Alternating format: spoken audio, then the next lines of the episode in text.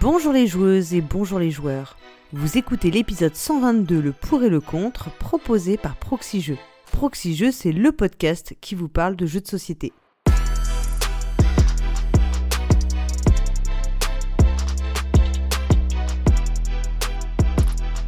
Je suis toujours Paul Gara et c'est avec plaisir que je vous retrouve pour ce nouvel épisode de Le pour et le contre.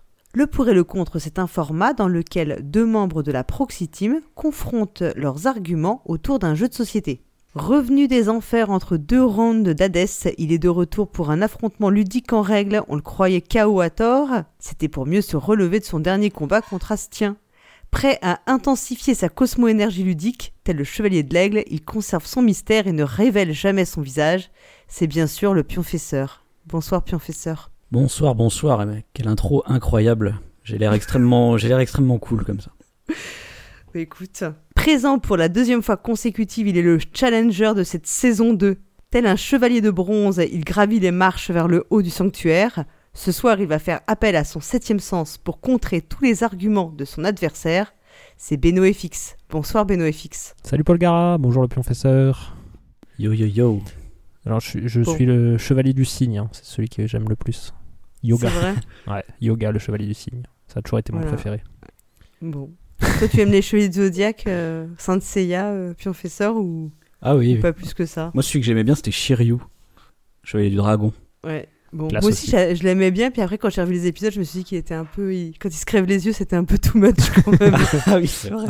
Il est un peu trop impliqué. En fait, ça, ça m'avait un peu cho- ré- rétrospectivement, quand tu le revois adulte, tu te dis, mon Dieu, c'est quand même choquant. Alors, euh, tout d'abord, on va remercier la Caverne du Gobelin qui nous aide à réaliser ce podcast. Donc, la Caverne du Gobelin, vous le savez, ce sont trois boutiques à Nancy, Metz et Pont-à-Mousson qui possèdent toutes un café-jeu. Et c'est également un site de vente en ligne que vous pouvez retrouver sur cavernedugobelin.com. Et puis on remercie également nos tipeurs qui soutiennent ce podcast. Annie Faniri, Franck, Captain Minouz, Fabrice 145, Cédric, Fadi, Arakin, Uran Yeman, Thibaut, Vinzar, Arnaud Van Meusenwinkel, Max Rioc, Psind, La Tête à Toto, Tonton Lolo 73, Guy Berlef, Otto, Teuf, Tonio la Machine, Joël, Egon, Alexandre Piquet. et pour finir, Yannibus. Alors on remercie également la famille Blu pour son don en nature, ainsi que le réseau des cafés ludiques pour son soutien financier.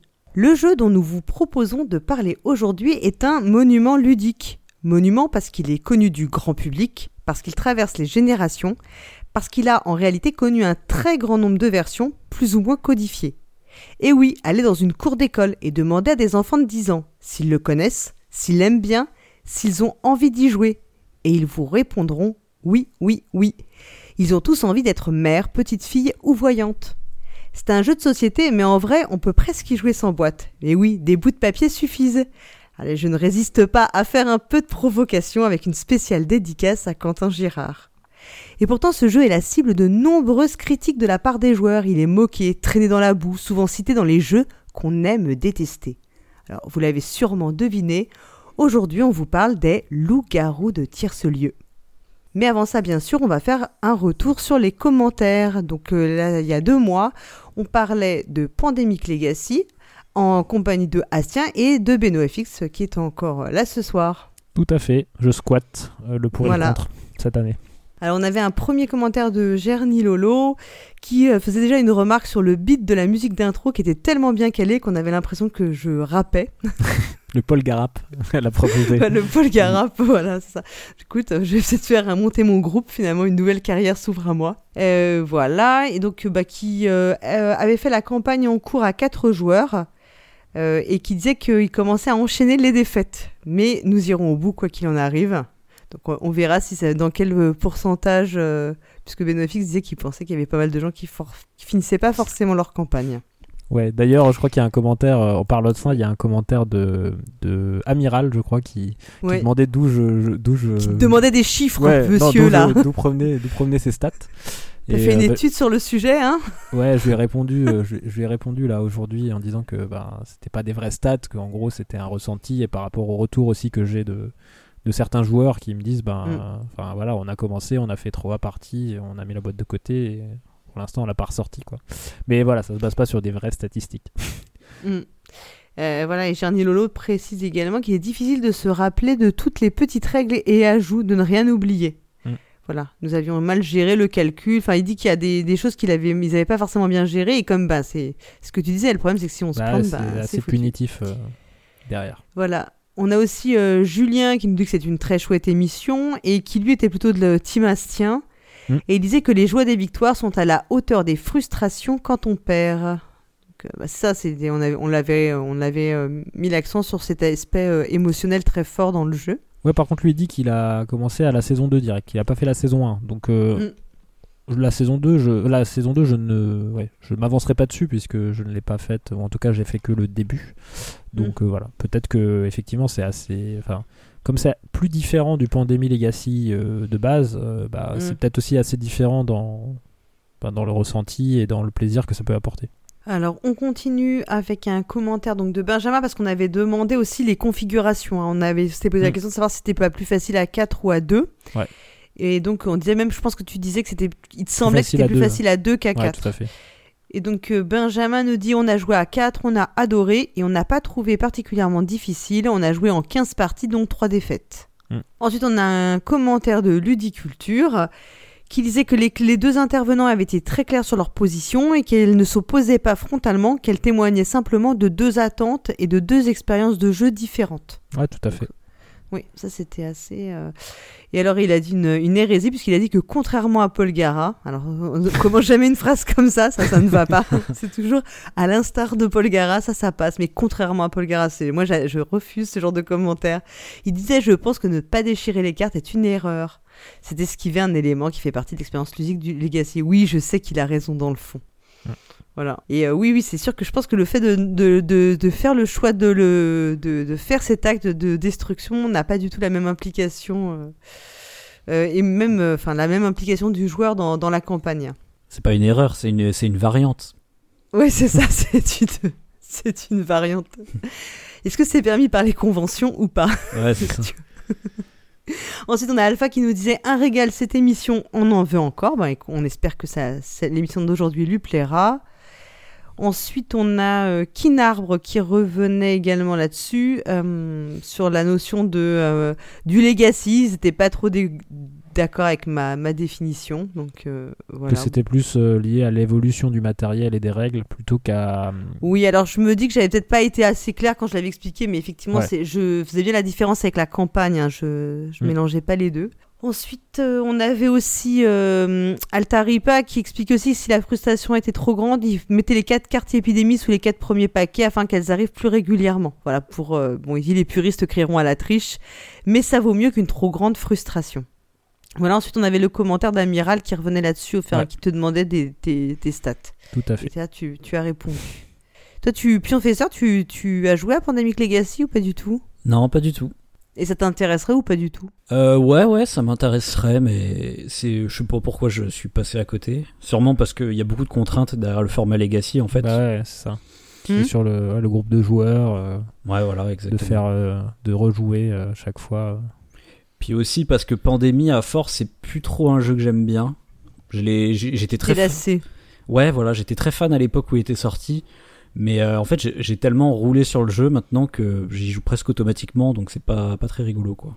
Ah oui, tu veux dire qu'il y a plus de. T'as des so- sortes d'ouverture automatique, tu sais exactement ce qu'il faut faire, comment Ouais, faire, ça. et, euh, et t'as plus le plaisir de l'adversité? Un peu, ouais. Bah ouais. En fait, depuis que j'ai battu le jeu avec, euh, je crois, c'est 6 épidémies le maximum, j'ai fait, oui, bon, bah c'est bon, j'ai plus rien à faire avec ce jeu maintenant. J'ai plus rien à prouver. Il a développé le, le gambit du cube noir.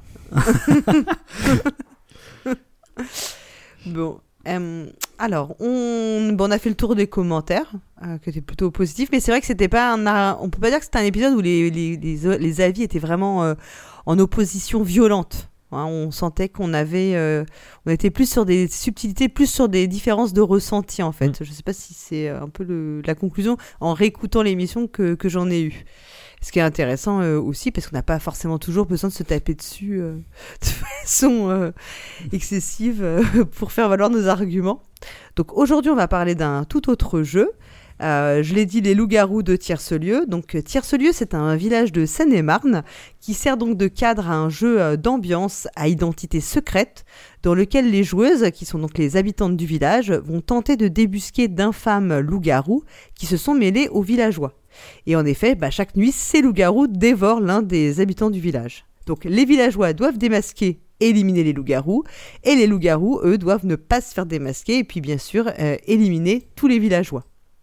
Donc, avant de rentrer un peu plus dans le jeu, euh, je vais d'abord vous demander euh, votre avis à, chaud sur, sur le jeu, messieurs. Donc, BenoFX, toi, tu représentes la team pour ce soir. Et donc, si tu peux nous faire un, petit, un premier avis en, quelques mots sur les loups-garous tierce-lieu.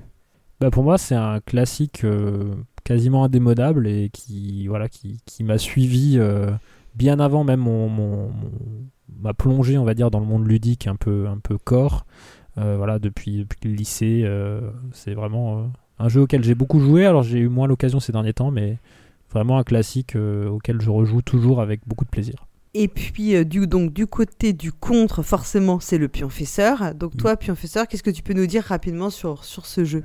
Bah moi à l'inverse du coup je trouve que c'est un jeu qui a très mal vieilli, qui finalement même déjà à son époque avait énormément de défauts, mais je pense que ces défauts ont été d'autant plus mis en exergue quand il y a eu d'autres jeux qui sont sortis après, qui s'en inspiraient et qui du coup ont en fait corrigé euh, plus ou moins ces défauts quoi. Donc plus il y a de jeux qui sortent aujourd'hui, plus les loups-garous vieillissent en fait, j'ai l'impression. D'accord. Donc côté BenoFX, on a euh, un jeu, euh, un jeu fondateur qui t'a euh, accompagné avec le temps, donc mm. pour lequel tu as aussi une sorte de mm, plaisir nostalgique. Ouais, clairement. Et puis, puis on fait ça, toi, c'est plutôt un jeu qui a mal vieilli. Donc c'est presque l'inverse, mm. quoi. C'est ah l'inverse des, des ressentis. Alors, je, vais vous rappeler rapidement le jeu, hein, puisque le but de l'émission, c'est pas du tout de rentrer dans le, détail des règles, je vous rassure mais quand même resituer un peu pour s'il y a des gens, des personnes euh, vraiment qui ne connaîtraient pas du tout les, loups-garous. Donc je vais pas dire le titre à chaque fois, je dirais les loups-garous hein, pour aller plus vite. Donc c'est un jeu, celui dont on parle ce soir, c'est un jeu de Hervé Marly et Philippe de Despalières.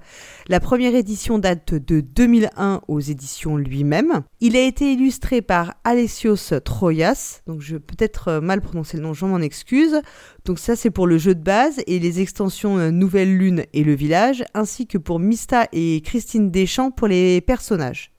Donc le jeu a connu, euh, bah, je viens déjà de vous le dire, plusieurs extensions qui vont apporter des nouveaux rôles ainsi que des euh, bâtiments. On a la version best-of qui est disponible actuellement à la Caverne du Gobelin au prix de 16,90€. On peut y jouer de, de 6 à 24 joueuses, dont une meneuse de jeu pour des parties d'une durée euh, bah, qui est très très variable, on va dire. Hein. Alors on, dit souvent environ une demi-heure, mais j'ai l'impression que ça peut quand même euh, peut être beaucoup plus long. Ouais, ça dépend même, de joueurs aussi. Bah, forcément, plus tu es nombreux, plus ça va mm. durer. Plus ça va durer, effectivement. C'est vrai que ça peut être un peu long. Alors, le jeu se présente comme une adaptation avec un thème loup-garou d'un jeu qui s'appelle Mafia, qui a été créé en Union soviétique en 1986 par Dimitri Davidov. Et euh, donc, dans les loups-garous tierce lieu, bah, on a une meneuse qui, en fait, elle ne va pas jouer, qui est une sorte de, maître, du, maître du jeu, mmh. qui donc distribue un rôle à chaque joueuse autour de la table, et donc avec une identité secrète. Et ensuite, cette meneuse va donc diriger la partie en alternant des phases jour et nuit. Pendant la nuit, les loups-garous se réveillent, désignent un villageois euh, comme victime et le, le tuent. Euh, il y a des villageois qui ont des capacités spéciales qui pourront les utiliser. Donc on connaît souvent la petite fille, la voyante, etc.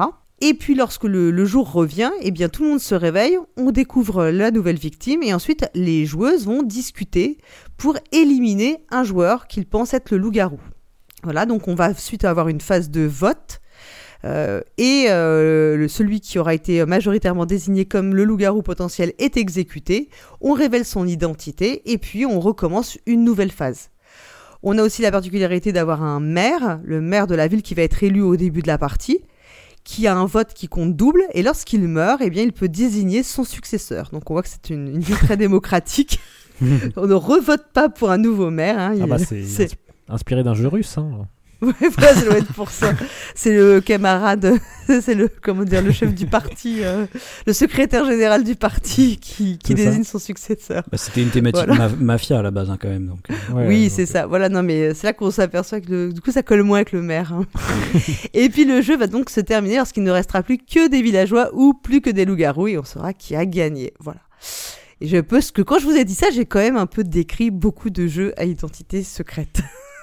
Ouais, bah, d'a- d'ailleurs, justement, je voulais euh, juste dire un truc, mais euh, Dimitri Davidov, donc l'auteur de, de Mafia originel, quoi, euh, il avait une bonne phrase, je trouve, qui décrivait bien le jeu. C'est que c'est un jeu où s'opposent deux camps, une euh, majorité désinformée et une minorité informée, en fait. Oui. Et je trouve que ça, ça résume bien en fait les jeux à, à identité secrète qui jouent secrète, souvent sur, sur Oui, ce parce que leur, ouais, je l'ai pas dit, mais les loups-garous, comme souvent dans ce genre de jeu, effectivement, les traîtres ou les fascistes dans d'autres euh, jeux qui suivront, se connaissent entre eux. Ils ne connaissent pas forcément tous les rôles Mm. des autres personnages, mais ils se connaissent entre eux, ce qui euh, leur permet bah, de se secourir en fait. Et donc c'est un jeu qui fonctionne, bah, forcément, tout va se jouer sur les interactions, les relations entre les personnes, les débats qui vont avoir lieu pendant la phase de jour, avec beaucoup de mauvaise foi, de bluff, de mensonges, de trahison, d'alliances aussi euh, qui peuvent avoir lieu. Et donc, euh, on, dit souvent que c'est un jeu où, bah voilà, le, pour ça qu'on appelle ça aussi un jeu d'ambiance, parce qu'il y a quand même une dominante très, euh, très beaucoup plus humaine que dans, un- jeu de gestion qui va, euh, prendre place autour de la table. Donc pour parler du, jeu ce soir, on a, on, a, donc on a choisi trois axes principaux pour nos discussions. Tout d'abord, on va parler du rythme et de l'équilibrage du jeu. On va ensuite euh, parler de tout ce qui est euh, lié au roleplay ou pas, à l'immersion, à l'acting, au, fait d'incarner un personnage et de défendre son personnage euh, dans le cadre des débats que suscite le jeu. Et puis on parlera évidemment de, des, jeux, euh, de l'héritage, de la descendance, de ce qu'a créé les loups-garous tierce-lieu, tout au moins, en tout cas en France, ça c'est certain, de, euh, de ce qu'il a créé comme, euh, un peu comme mode ou enfin quelque chose qui est quand même qui dépasse le simple monde, le monde ludique.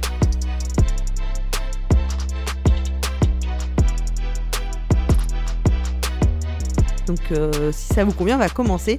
Rythme et équilibrage. Alors moi je vous le dis parce que moi je connaissais très pas du tout les loups-garous de Sarcelieu. Je n'y ai jamais joué. Je l'ai fait une partie pour la première fois de ma vie il y a un peu plus d'un an. Donc, C'était vraiment une découverte. Mais j'avais énormément entendu parler du jeu avant et j'ai toujours entendu dire que c'était un jeu où si on était éliminé au début, c'était une catastrophe et que donc il y a un problème lié à cette organisation-là. Alors qu'est-ce que est-ce que ça c'est déjà un, défaut qu'on entend souvent que sur lequel vous pouvez revenir ou pas? Ouais, bah, pour, pour moi, en termes de, rythme et équilibrage, de toute façon, y a, y a, c'est là qu'il y a le plus de problèmes, je pense, dans, dans les loups-garous tierce-lieu, qui fait qu'il a, comme je disais, trop vieilli. Euh, on verra. Pour, pour moi, il y a quatre gros problèmes là-dedans, mais l'élimination, c'est un des problèmes. Et finalement, c'est un des trucs qui, qui revient dans beaucoup de jeux de social déduction, comme je disais, euh, qui sont arrivés après. Euh, ils ont toujours essayé d'enlever ce côté élimination, donc c'est bien que euh, ça plaît pas aux gens quoi de, se- faire éliminer et de devoir aller jouer à autre chose à côté quoi. Ouais, alors, moi, pour, pour défendre ce côté élimination, euh, moi, je, je- alors, je- je- j'aurais tendance à avoir été d'accord avec vous, surtout au début, quand j'ai commencé à jouer à ce jeu et que je connaissais pas forcément bien le monde du jeu de société, etc. Donc, ouais, effectivement, se faire éliminer au début, c'était un petit peu embêtant parce que, ben, effectivement, tu sortais du jeu. Euh, mais en fait, à force de faire des parties, à force de. J'ai fait beaucoup maître du jeu aussi, notamment en animant des colonies de vacances, ce genre de choses. Mais à force de faire des parties, de voir des parties, de voir comment se passer des parties, euh, te faire éliminer au début, en fait, souvent, c'est un jeu où tu ne vas pas faire qu'une seule partie dans un week-end ou, ou en colo, typiquement, euh, avec les joueurs. Et en fait, c'est un moment qui va être vachement intéressant. Euh, parce que tu vas être éliminé, tu vas sortir de la partie, mais tu vas. Enfin, moi j'ai trouvé ça super intéressant de rester euh, dans la partie justement. Sauf que là, cette fois-ci, tu vas observer les gens. Rester et observer les gens en sachant qui est qui. Tu Ouais. vois, en, en étant un peu comme le maître du jeu. euh, et en. Et bah, honnêtement, moi, ça. ça ça m'a jamais enfin au bout d'un moment j'adorais enfin j'adorais j'adorais pas parce qu'effectivement tu préfères aller plus loin possible dans le jeu mais euh, une fois que j'étais éliminé je prenais plaisir à observer un peu euh, la manière dont les gens euh, bah, justement réagissaient argumentaient en sachant qui ils étaient et, et ce qu'ils avaient fait tu vois Et en fait, ça, c'est presque un peu du metagame, mais, mais ça te donne des informations en fait. Si tu rejoues Pour les, les parties prochaines avec parties ces mêmes personnes, les joueurs. ça te redonne des informations et, et des axes sur lesquels te baser.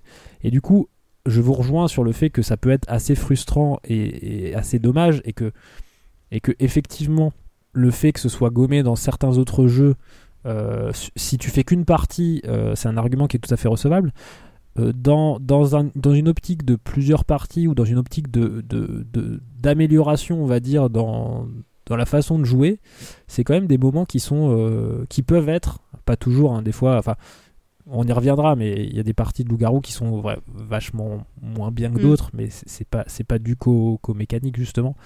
Mais, euh, mais moi j'ai vécu des j'ai vécu des, des parties où j'étais éliminé tôt euh, de manière très positive dans le sens où euh, Mm. bah, je me suis je me suis régalé de ce que j'observais tu t'as pas eu l'impression que l'expérience de jeu s'arrêtait pour autant? C'est ça que j'en- je comprends? Non, c'est ça. Pas toutes les Mm. parties, il y a des parties où c'est vraiment De intéressant. rester euh, comme spectateur. Euh, de rester euh, un peu comme quand un, voilà, un, un passionné de n'importe quel Mm. sport ou de, ou de jeux de société, un passionné d'échecs va regarder des Mm. parties d'échecs de, tu vois, se dérouler pour regarder un peu ce qui va se passer, etc. Tu as un côté, on y reviendra encore après, mais il y a un côté un peu théâtral dans les loups-garous et du coup, bah, il y a un peu, euh, il y a un peu un côté de je suis éliminé, mais je vais regarder un peu le, le spectacle de, qui va- de ce qui va se passer, Mm. quoi. Je, suis- je suis plutôt d'accord avec toi. Néanmoins, je, je- en fait, pour moi, le, le, coup de l'élimination euh, pose d'autant plus problème que souvent le jeu dure quand même assez longtemps. Je suis d'accord avec toi qu'on enchaîne les parties, mais euh, vraiment, si tu joues genre à plus de 15 personnes, euh, t'as largement le temps d'aller faire un autre jeu à côté, je pense, en général. Donc, Oui, oui, c'est sûr que sur les parties à très nombreux, ça. Et, et encore une fois, si tu n'es pas intéressé à regarder ce Ouais. qui se passe ou si tu veux effectivement pas. Enfin, si tu sors vraiment du jeu, oui, c'est très très long. Euh, si tu arrives à rester, à, à accrocher ou à. Ou à, tu vois. euh, Enfin, après- il y y, a deux profils de joueurs. Il y a vraiment les joueurs un peu euh, stratèges ou intéressés qui vont regarder ça euh, plus pour euh, prendre de l'information pour les parties suivantes, etc. Puis t'as des gens aussi qui, euh, par, euh, par frustration, tu vois, veulent savoir euh, qui est qui, qui, qui- pourquoi, qui l'a Mm. tué. euh, et, euh, et du coup, tu restes un peu par curiosité. c'est c'est vrai que c'est un, c'est un truc qui est intéressant, c'est que tu as par exemple dans Among Us, donc euh, un jeu de, pareil de déduction sociale sur, euh, en version Ouais. jeu vidéo cette fois. Mais euh, la plateforme jeu vidéo fait qu'il peut y avoir un chat entre ceux qui sont morts. Donc euh, c'est comme si euh, bon on pourrait, on pourrait faire pareil dans les loups-garous, genre ceux qui sont morts vont dans une autre pièce. Oui, tu vas boire une bière entre ceux mais, mais qui du sont coup, ils, morts. ils parlent entre Ils sont- eux, oui. ils parlent entre eux de la partie en général, tu vois, c'est genre ah Mm. c'est qui le tueur, machin, Ouais. euh, tu Donc vois. il y a une forme de. Ouais, on commente euh, ce, qui, ce qui se passe. Mm. une fois qu'on est sorti, euh, on est éliminé, quoi. Ouais, c'est assez rigolo, mais même si c'est un peu frustrant de parce que dans Among Us, tu peux encore agir quand t'es fantôme très légèrement, mais euh, c'est c'est vrai que ce serait pas mal d'avoir un, un je pense qu'il y a des je sais qu'il y a des jeux de social déduction qui font ça, euh, d'avoir même une légère influence sur euh, je sais pas certains choix du, du MJ par exemple, tu vois. Ouais. En tant que fantôme, qu'esprit. Ouais, voilà, bah il y a Alors, des jeux on, qui font on ça. nous, on- on nous demande Ouais. souvent de, de préciser hein, combien de parties on a fait à peu près des jeux dont on parle. Donc moi, je l'ai dit en introduction. Enfin, moi, j'ai fait une seule partie. Euh, vous sauriez quantifier le nombre de parties que vous avez fait des loups-garous à peu près Ou vous en êtes, euh, je sais pas, dizaines, cinquantaines, centaines? Ouais, entre une cinquantaine et une centaine, je pense. Mais euh, voilà, ça remonte à. À Les longtemps. premières parties doivent dater de 2003, 2004. Donc Mm. euh, c'est- sur des années. Ces dernières années, j'en ai malheureusement pas fait beaucoup. Et toi, voilà, toi Pion, c'est- sœur Ah, moi, c'est c'est un peu pareil en fait. Je vais, je vais avoir du mal à calculer parce que, pareil, ça fait au moins. Ah, oui, ça fait plus de 15 ans que je connais le jeu et que j'y jouais. euh, enfin, j'y jouais avant de d'être dans les, les, les jeux de société modernes, on va dire, tu vois. Donc, euh, Hmm. c'est trop difficile à, à quantifier, mais je pense que oui, pareil, j'ai dû y jouer plus de 50 fois euh, facile, quoi. Et du coup, de votre expérience, vous, vous avez l'impression que les gens restent regarder la fin majoritairement? Euh, Donc on dit qu'on n'a pas de stats hein, sur le sujet, mais c'est une question de ressenti. Est-ce que Ouais, vous avez toujours au doigt mouillé. ouais.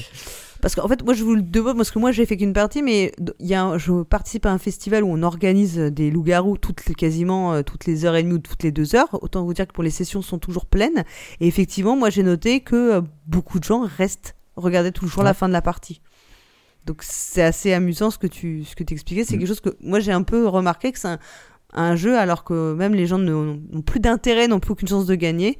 Euh, restent pour des raisons diverses et variées. Comme si aussi il y avait eu, ça avait créé une sorte de communauté en fait à un moment. euh, enfin, Ouais, et moi j'ai même déjà vu des gens qui, qui n'étaient pas dans la partie du tout et qui venaient assister aux parties Mm. en fait, tu vois. Mm. Genre euh, des, des, des week-ends ou des soirées où euh, bah, les personnes euh, veulent pas forcément jouer au jeu, hmm. mais euh, vont quand même s'asseoir à côté et observer et regarder ce qui se passe. Quoi. Après, après, en tant que joueur, il y a quand même quelque chose qui, qui te fait rester dans la partie. C'est que même si t'es mort, tu, tu gagnes quand même avec ton camp. Donc des fois, tu restes quand même jusqu'à la Oui. fin de la partie pour vérifier si t'as gagné ou pas, tu vois.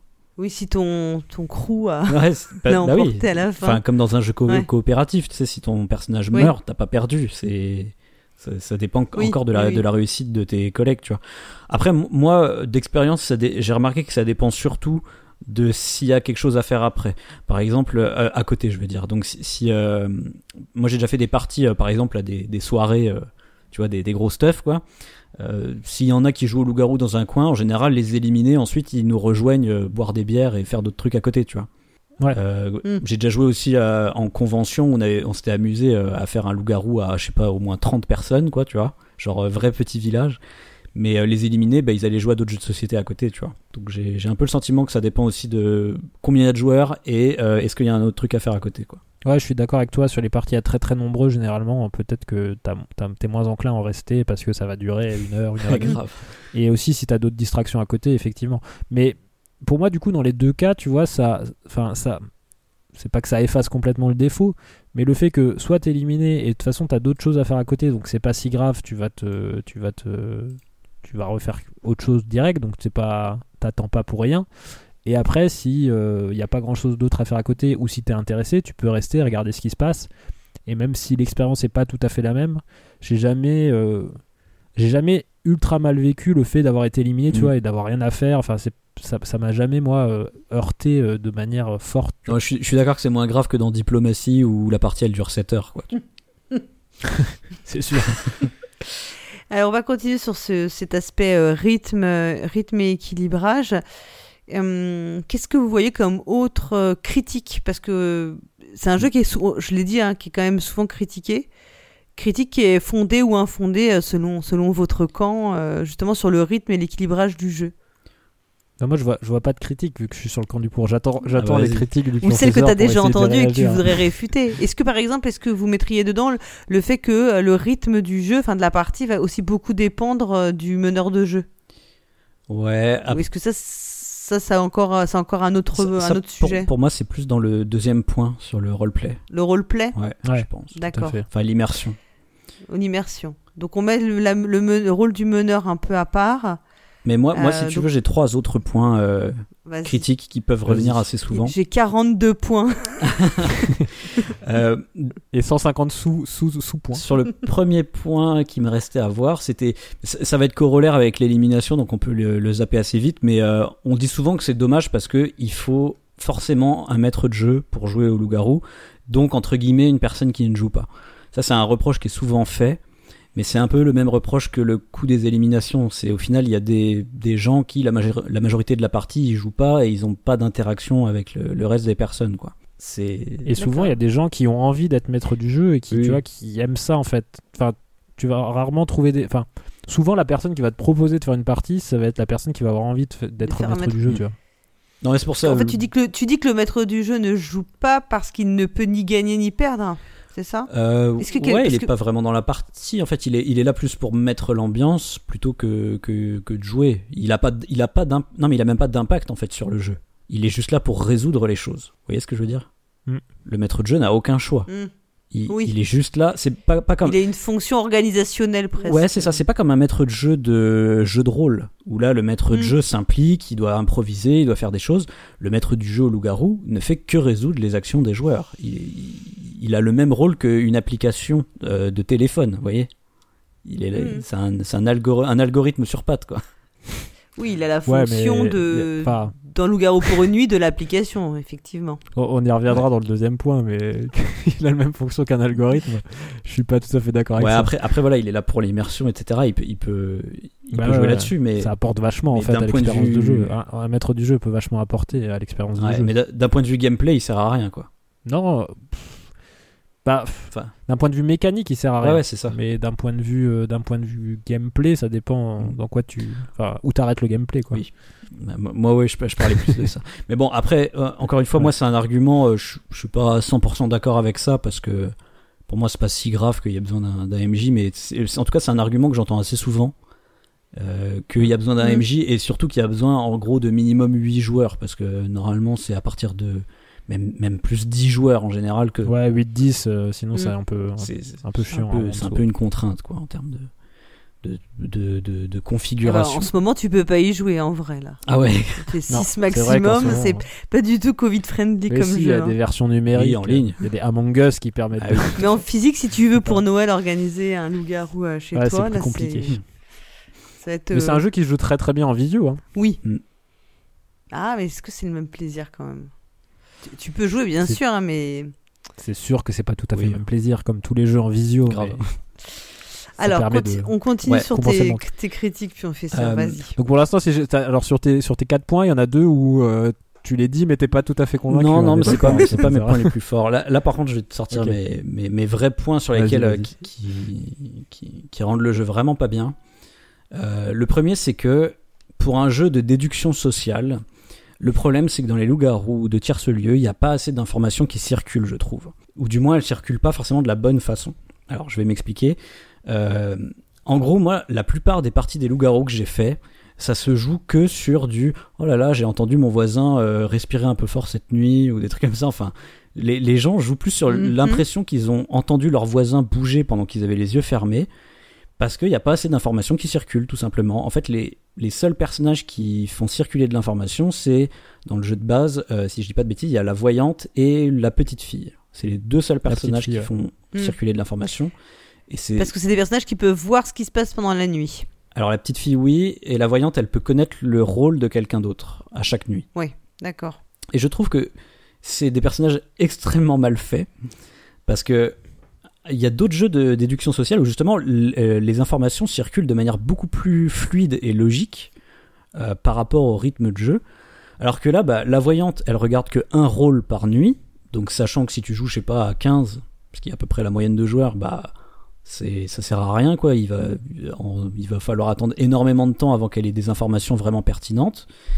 Et euh, la petite fille, pour moi, c'est un personnage qui est complètement buggé. Mais euh, ça, c'est peut-être limite un sous-point, quoi. C'est que la petite fille, elle a le droit de regarder les, d'ouvrir les yeux pendant la nuit. Du coup, bah, en fait, elle, elle a- c'est l'inverse. Elle a trop d'informations d'un coup, quoi. C'est-à-dire qu'elle ouvre les yeux, bah, Mm. elle connaît les loups-garous.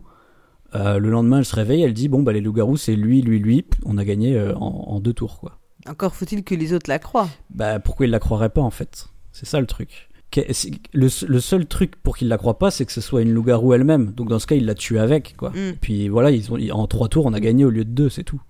Donc pour moi, voilà. les- Bah non, parce que s'ils la croient pas et qu'ils pensent que c'est un loup-garou, euh, ils vont penser que les gens qu'elle a dési- Pourquoi elle désignerait des autres loups-garous, tu vois? Donc, enfin. Mais- Ça marche pas ce que tu dis. En fait, le truc, c'est que les seules personnes qui ont un intérêt à mentir, c'est les loups-garous. Donc logiquement, si une petite fille commence à se, ré- à se réveiller et à dire un tel et un tel, c'est des loups-garous, en général, les gens vont se défendre et dire bah non, euh, finalement, c'est moi la petite fille, euh, c'est elle la loup-garou, gna gna gna gna. Bref, finalement, si genre il y a deux loups-garous, ça fait qu'il va y avoir trois personnes potentielles à tuer, quoi. C'est tout. La petite fille et les deux loups-garous. Vous voyez ce que je veux dire? Oui. je- Bah non, parce que je dans le comprends cas ton où. raisonnement, oui.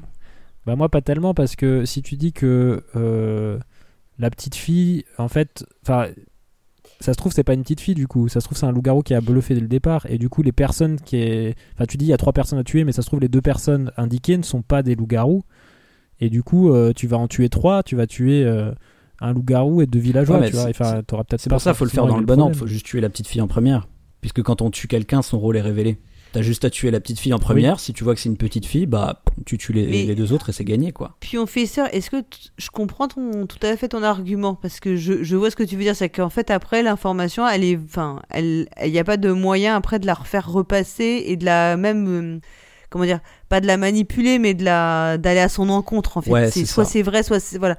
Mais est-ce que tu, quand tu dis ça, j'ai l'impression que tu, j'ai l'impression que tu donnes cet argument de façon hyper rationnelle. Ouais. Or, je pense que c'est un jeu où les gens ne jouent pas du tout de façon rationnelle. Ah bah non, mais du coup, le. le- Parce que t'as juste quelque chose, t'as quelque chose qui, enfin, qui est euh, peut-être euh, d'un autre niveau qui prend toujours le pas et qui fait que les gens ne joueront pas de façon rationnelle comme ils joueraient à un jeu de gestion.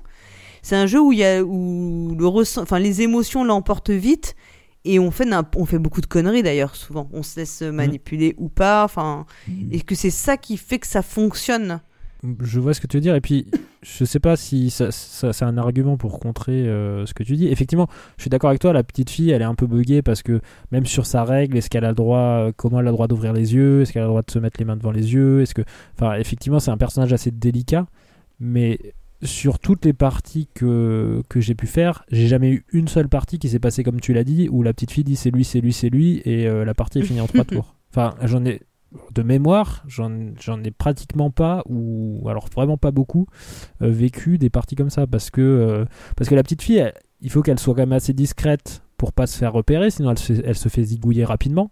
Parce que si elle commence à décrire tout le monde, enfin, si elle commence à décrire les loups-garous, c'est qu'elle les a vus, mais ça veut dire qu'elle s'est peut-être fait voir pendant la nuit, et ça veut dire qu'elle s'est peut-être fait zigouiller avant d'avoir eu le temps de dire quoi que ce soit, tu mm. vois. Donc c'est je sais pas. Oui, mais j'ai jamais vu. Ce que je veux dire, c'est qu'effectivement, ça implique que toute la partie va se jouer sur est-ce que la petite fille ouvre les yeux assez discrètement pendant la nuit, tu vois. Hmm. Donc, euh, si elle ouvre les yeux assez discrètement, pour moi, la, la partie est pliée, quoi. Elle, elle, a juste à révéler les loups-garous en se réveillant et c'est fini, quoi, tu vois. Et même si les gens la croient pas, ils ont juste à la tuer pour vérifier. Tu vois ce que je veux dire? Franchement, pour ouvrir les yeux assez discrètement et, voir tous les loups-garous, à part si genre les deux ou trois loups-garous sont pile en face d'elle, c'est quand même euh, une configuration. Euh, parce que après, t'es en cercle, machin, donc pour voir euh, qui ouvre les yeux, si les loups-garous sont suffisamment discrets pour ouvrir les yeux et faire des tout petits signes, tu vois, et pas des grands mouvements de bras, genre pointer quelqu'un avec les. Enfin. Enfin, ça, dépend comment tu interprètes. Effectivement, je suis d'accord avec toi qu'il y, a un souci d'interprétation de la règle du, de comment elle ouvre les yeux, effectivement. Est-ce qu'elle a le droit de mettre ses mains? Est-ce qu'elle a le droit de les entrouvrir? Est-ce qu'elle doit forcément les ouvrir mm. en entier? Mais pareil, si elle, a le droit de mettre, si elle a le droit de mettre ses mains, les loups-garous, euh, enfin, ils se réveillent, ils voient quelqu'un qui a les mains devant les yeux, paf, il l'élimine euh, dans la nuit et la, petite fille, elle n'a pas le temps de se réveiller et de balancer qui que ce bah, soit. Dans ce cas, en fait, dans tous les cas, peu importe, moi ça, ça me pose pas de souci, mais dans tous les cas, il y a un problème dans la circulation d'informations. C'est-à-dire que si, par exemple, cette stratégie n'est pas possible parce qu'effectivement, il faudrait qu'elle ouvre trop les yeux et du coup, elle se fait tuer euh, instant, quoi ça veut dire que du coup, euh, la petite fille, elle peut quasiment pas euh, transmettre d'informations. La voyante, elle a que très peu d'informations euh, en début de partie, même pendant genre 3-4 tours, mm. elle a que des informations assez peu pertinentes en général. Du coup, oui, donc si elle se fait tuer tout de suite, c'est foutu. mais surtout, ça veut dire que chaque mm. jour, les gens doivent voter avec zéro information, à part j'ai entendu mon mm. voisin bouger pendant la nuit ou des trucs comme ça. Et c'est ça qui me pose problème dans le Zéro information, enfin, comment dire Ouais, vérifier quoi. En gros. Ouais, c'est que c'est que de la fabulation, des choses comme ça, alors que et, et encore, les rôles de petite fille et de voyante, c'est des trucs qui existaient même pas dans le jeu original Mafia, quoi. Mm. Donc il y avait même pas de circulation d'informations, donc le jeu était juste. Euh, donc c'était juste un, jeu qui était sur le culot, le, la, personnalité des gens en fait. C'est un jeu qui fonctionne plus euh, là-dessus, je pense. Non? Même en fait, je suis pas totalement d'accord avec ça parce que en fait, euh, c'est vrai sur les premiers tours, mais c'est vrai sur les premiers tours de plein de jeux de social déduction. Tu, prends un premier tour, les premiers tours de Secret Hitler, euh, à part euh, croire sur parole ou pas des gens, l'information vient au fur et à mesure. Et Loup-Garou, c'est la même chose. À force d'entendre les arguments de certains et de voir les cartes se retourner avec quelqu'un qui dit lui je suis c'est un loup-garou, tu le tues, en fait c'est un villageois, machin. Enfin, l'information tu vas la récolter au fur et à mesure par rapport à, aux arguments des, uns, des comportements des uns et des autres et aussi aux informations qui seront révélées, révélées parce qu'au fur et à mesure tu vas révéler des cartes, donc ça va réduire les possibilités. Et je suis désolé, mais j'ai l'impression que les, autres, les nouveaux jeux euh, avec des règles plus modernes, avec des améliorations et tout, ça marche de la même manière. Quand je joue à Secret Hitler, les premiers tours, j'ai pas la moindre idée de qui est qui, à part si je suis fasciste et que j'ouvre les yeux et que je vois les autres fascistes. Mais si je suis démocrate, euh, libéral, je, je, je, ne, je les premiers tours, c'est, de toute façon basé sur de la, spéculation totale et, complète. Ouais, mais pour moi dans les loups-garous, c'est comme ça pendant tout le jeu en fait. C'est-elle-à-dire que si euh, bah, c'est là où je suis à, pas d'accord. À part la voyante, franchement, si alors la petite fille soit admet qu'elle est full buggée et qu'elle tue tout le... elle a trop d'informations d'un coup pour moi. Mais euh, Secret Hitler, pour le coup, le, jeu, la mécanique de jeu fait que tu as des informations puisque c'est les joueurs qui décident. Euh, tu sais, euh, enfin, on va pas rappeler les règles, mais t'as tout. Ils votent pour les lois. Ouais, voilà, t'as tout un système de lois qui fait que potentiellement, mais c'est un peu c'est similaire à The Resistance euh, Mm. où, Oui. où là pareil c'est les joueurs qui font réussir ou rater la mission. Euh, si la mission elle capote, ça veut dire qu'il y a forcément un méchant parmi euh, parmi le groupe quoi qui a été envoyé en mission. Donc un petit peu pareil dans Secret Hitler, s'il y a une loi fasciste qui est votée, c'est qu'il y a un fasciste parmi les, les personnes qui ont voté la loi, sauf s'ils ont eu euh, un mauvais tirage quoi. Il y a toujours ce, ce petit doute. Et, et pour moi c'est ça qu'on doit rechercher dans de la dans des jeux de déduction sociale, c'est faire transmettre de l'information, mais si possible avec toujours une petite chance qu'il y ait un doute. Vous voyez c'est ça que j'aimerais rechercher Oui, oui, je crois. pour qu'il y, ait- il y ait ce Mm. sentiment de, suspicion quoi. Et dans les loups-garous, Oui, pour moi, il y a voilà. ni information ni doute quoi. C'est-à-dire quand la petite fille elle voit un loup-garou, il y c'est a là où je te rejoins quoi, pas du tout. Parce que pour toi, tu pars du principe qu'il y a que la voyante et, euh, et, euh, et la petite fille qui, qui, qui font circuler l'information. Je suis pas du tout d'accord là-dessus en fait, parce que les, arguments, les débats et, et les rôles révélés de chacun, et donc le débat qui a eu lieu par rapport à ce qui est révélé. euh, tu peux mettre en contradiction ce que les gens ont dit par rapport à ce qui se passe, etc. Et en fait, tous ces débats et toute l'avancée dans le jeu te donnent énormément d'informations et fait circuler de l'information. Il n'y a pas que les rôles par. euh, Enfin, c'est de la déduction. euh, Il y a de la déduction logique derrière. Quand quelqu'un dit, euh, je suis pas, enfin, euh, qui défend quelqu'un et puis après il se fait, enfin, il se fait, il se fait accuser. Il dit, je suis pas un loup-garou et il a défendu une autre personne. il se fait tuer. Tu vois que c'est un loup-garou. Et bah, t'as de l'information que la personne qui l'a défendu, c'est potentiellement aussi un loup-garou. Enfin, la circulation d'informations, elle, a lieu tout au long de la partie et progressivement avec les, avec les débats et les, et les cartes Je suis d'accord, mais la plupart des débats dans les loups-garous, en vrai, c'est basé que sur de la fabulation et de dire tiens, c'est bizarre, lui, il a un ton de voix un peu bizarre, celui-là, il. il- Enfin, c'est pas basé sur des trucs de jeu, quoi. C'est vraiment basé sur euh, du- des, des choses qui se passent dans la pièce ou des trucs comme ça. Tu vois ce que je veux dire? Bah, je suis pas d'accord là-dessus, ou j'ai pas vécu les mêmes. euh, sur, sur les premiers tours, oui, c'est beaucoup ça, mais après. je, euh, je vois pas après, comment t'as- ils ont tu- des infos, les gens, en fait. bah, au fur et à mesure, tu as des informations tangibles. Comment? À part la voyante Bah. Parce que là, tu me parles des, Mais non, des mais- débats, mais pendant les débats, pourquoi ils vont débats, défendre quelqu'un? Pourquoi tu, tu Bah, défendrais parce une que- personne? Bah, tu défends une personne parce que potentiellement tu sais qui elle est. Les loups-garous entre eux, Mais par comment exemple, tu sais qui elle est? Comment tu sais qui elle est? Si t'es villageois, t'as zéro, in- zéro info si t'es villageois. Oui, mais si, tu vas avoir de l'info indirectement. Si quelqu'un, par exemple, a, a défendu une personne et que, ça se per- et que cette personne s'avère être un loup-garou ou un autre villageois, tu peux dire, bah, s'il a défendu un, vi- un autre villageois, c'est potentiellement qu'il n'est pas loup-garou. Ou s'il a défendu une personne qui s'est avérée être un Mhm. loup-garou, j'ai de fortes suspicions sur le fait qu'il soit un loup-garou. Ouais, mais Enfin, pourquoi il défendrait de base, tu vois? Pourquoi un villageois défendrait une personne? Il y a que les loups-garous qui ont un intérêt à défendre quelqu'un d'autre. Les autres, ils ont pareil, ils ont pas d'infos. À moins d'être voyantes, mais voilà, tu vois. Ou ça peut être si quelqu'un s'acharne, enfin si t'as des personnes qui ont l'air de s'acharner régulièrement, euh, d'avoir les mêmes opinions, en tout cas de prendre les mêmes, euh, un peu les mêmes, les mêmes cibles. Ça, souvent ça te donne un peu, ça peut te donner une information qu'elles sont de mèche, non? Enfin, Pour je- que t'aies des débats ou pour que t'aies des, des gens qui défendent d'autres personnes, faut à un moment donné qu'il y ait une information quelque part. Et pour moi, cette information, c'est-à-dire qu'il y en a que trois dans le jeu, c'est les loups-garous qui se connaissent, la voyante qui connaît certains rôles au, bout de- au fur et à mesure de la partie, et la petite fille qui peut connaître les loups-garous. C'est les seules informations qui circulent vraiment dans le jeu. Tout le reste, c'est de la, de la fabulation. Ou de la déduction suite à ces, des- ces informations-là, tu vois. Bah, c'est ça. Et puis en fait, tu vas, tu vas dévoiler des rôles. Parce que tu fais quand même un vote euh, pour tuer quelqu'un et le vote, effectivement, au début, tu le bases sur pas grand chose. Mm. Mais au bout d'un moment, euh, enfin, les loups-garous, ils vont pas, ils vont pas. Enfin, après, ça dépend. Tu vois, Enfin, il y a tout un côté psychologique. Je, je Mm. sais pas, j'ai jamais, j'ai jamais re- ressenti, euh, jamais ressenti le, le manque cruel d'informations. Et euh, et honnêtement, sur sur sur alors, encore une fois, ça fait quelques années que j'ai pas joué, alors peut-être que, que je changerai d'avis en y rejouant là euh, de manière plus ré- récente. Mm.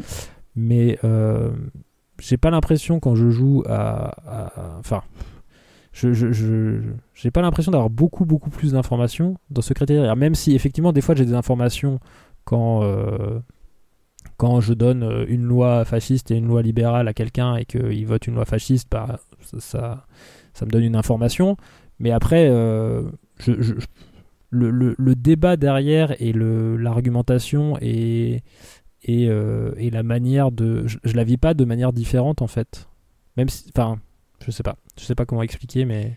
Bon, Mm. on va peut-être. euh, pas- euh. Je crois que là-dessus vous avez euh, une Ah ouais. incompréhension sur le. Pour moi, pour moi, vraiment, le- le- l'exemple opposé, c'est quand même le jeu euh, Loup-garou pour une nuit, qui, euh, qui pour le coup, lui, euh, fait énormément circuler d'informations parce que forcément, ça se joue qu'en un tour. Donc, ils sont, c'est- toutes les Mm. informations circulent en un tour. Mais du coup, quasiment chaque rôle permet une transmission d'informations, soit regarder un rôle, soit échanger des rôles, soit faire des. ça- ça- c'est un peu le bazar ce jeu, mais c'est volontairement le bazar.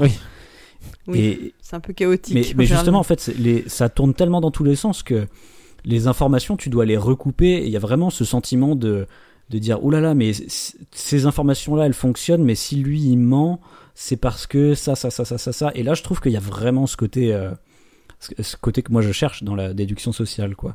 Et je trouve, Secret Hitler, pour le coup, il fait pareil, euh, mécaniquement, circuler de l'information théoriquement à chaque tour, Mhm. en fait, tu vois, déjà que, que les loups-garous, je trouve, voilà, moi je trouve il y a vraiment un manque de circulation d'informations et moi c'est le ressenti que j'ai dans mes parties, c'est que finalement la plupart des votes du point de vue villageois, c'est aléatoire quoi. Enfin c'est Mm. c'est c'est basé juste sur du feeling et et puis c'est tout et je trouve que c'est un peu décevant pour un jeu de déduction sociale. Voilà, ça c'est mon point de vue. On va passer au quatrième point maintenant. Euh, mon dernier point, c'est que euh, là, c'est plus en termes de rythme, mais euh, le jeu est quand même assez euh, répétitif et, et lent en fait, parce que bah du coup, il y a toujours cette alternance jour-nuit où il y a les loups-garous qui tuent quelqu'un, puis un mort, etc. Et finalement, ça, ça peut être euh, vu comme un problème pa- par pas mal de gens, mais moi, je trouve que c'est un problème parce que euh, ce côté de euh, si par exemple je suis villageois enfin la plupart des gens aiment pas être villageois parce que justement tu passes la moitié de la partie à juste avoir les yeux fermés et rien faire.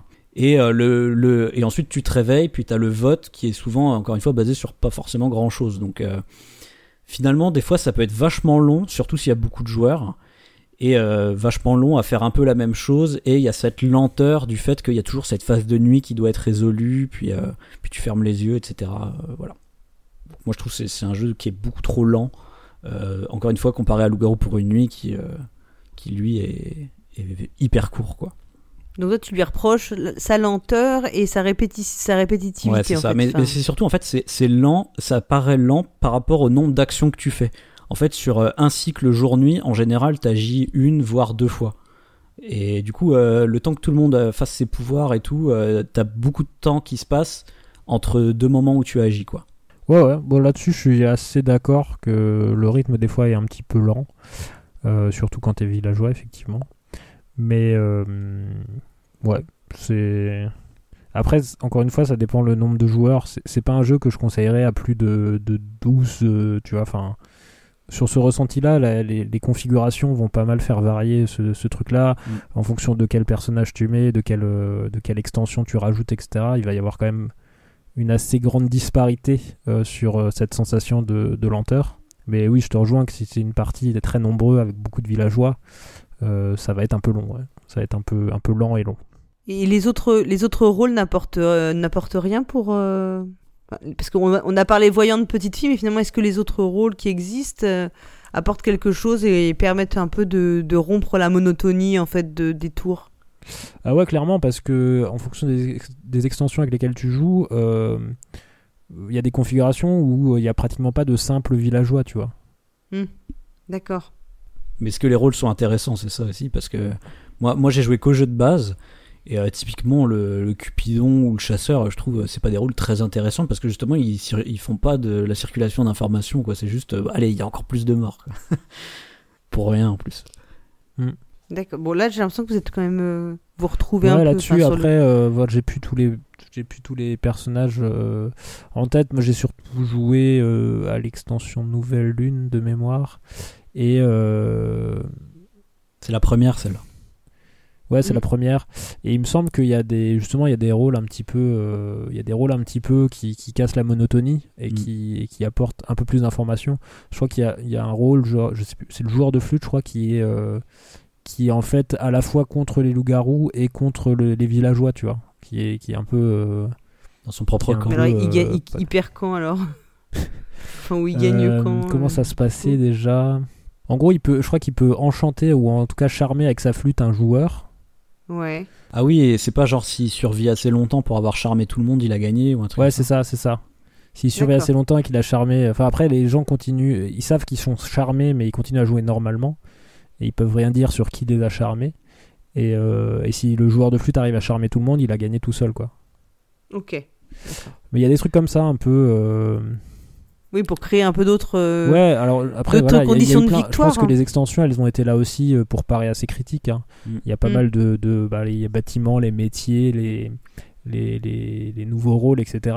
Euh, je pense qu'avec euh, avec, euh, avec certaines versions, bah voilà, t'as toujours quelque chose en plus d'être un villageois, tu vois. T'es pas qu'un simple Mm. villageois, t'as toujours un petit truc à côté, même si des fois c'est pas c'est pas ultra euh, ultra euh, euh, utile dans la partie déduction au jeu, etc. Ça te fait ça te fait faire un truc en plus que juste d'être villageois.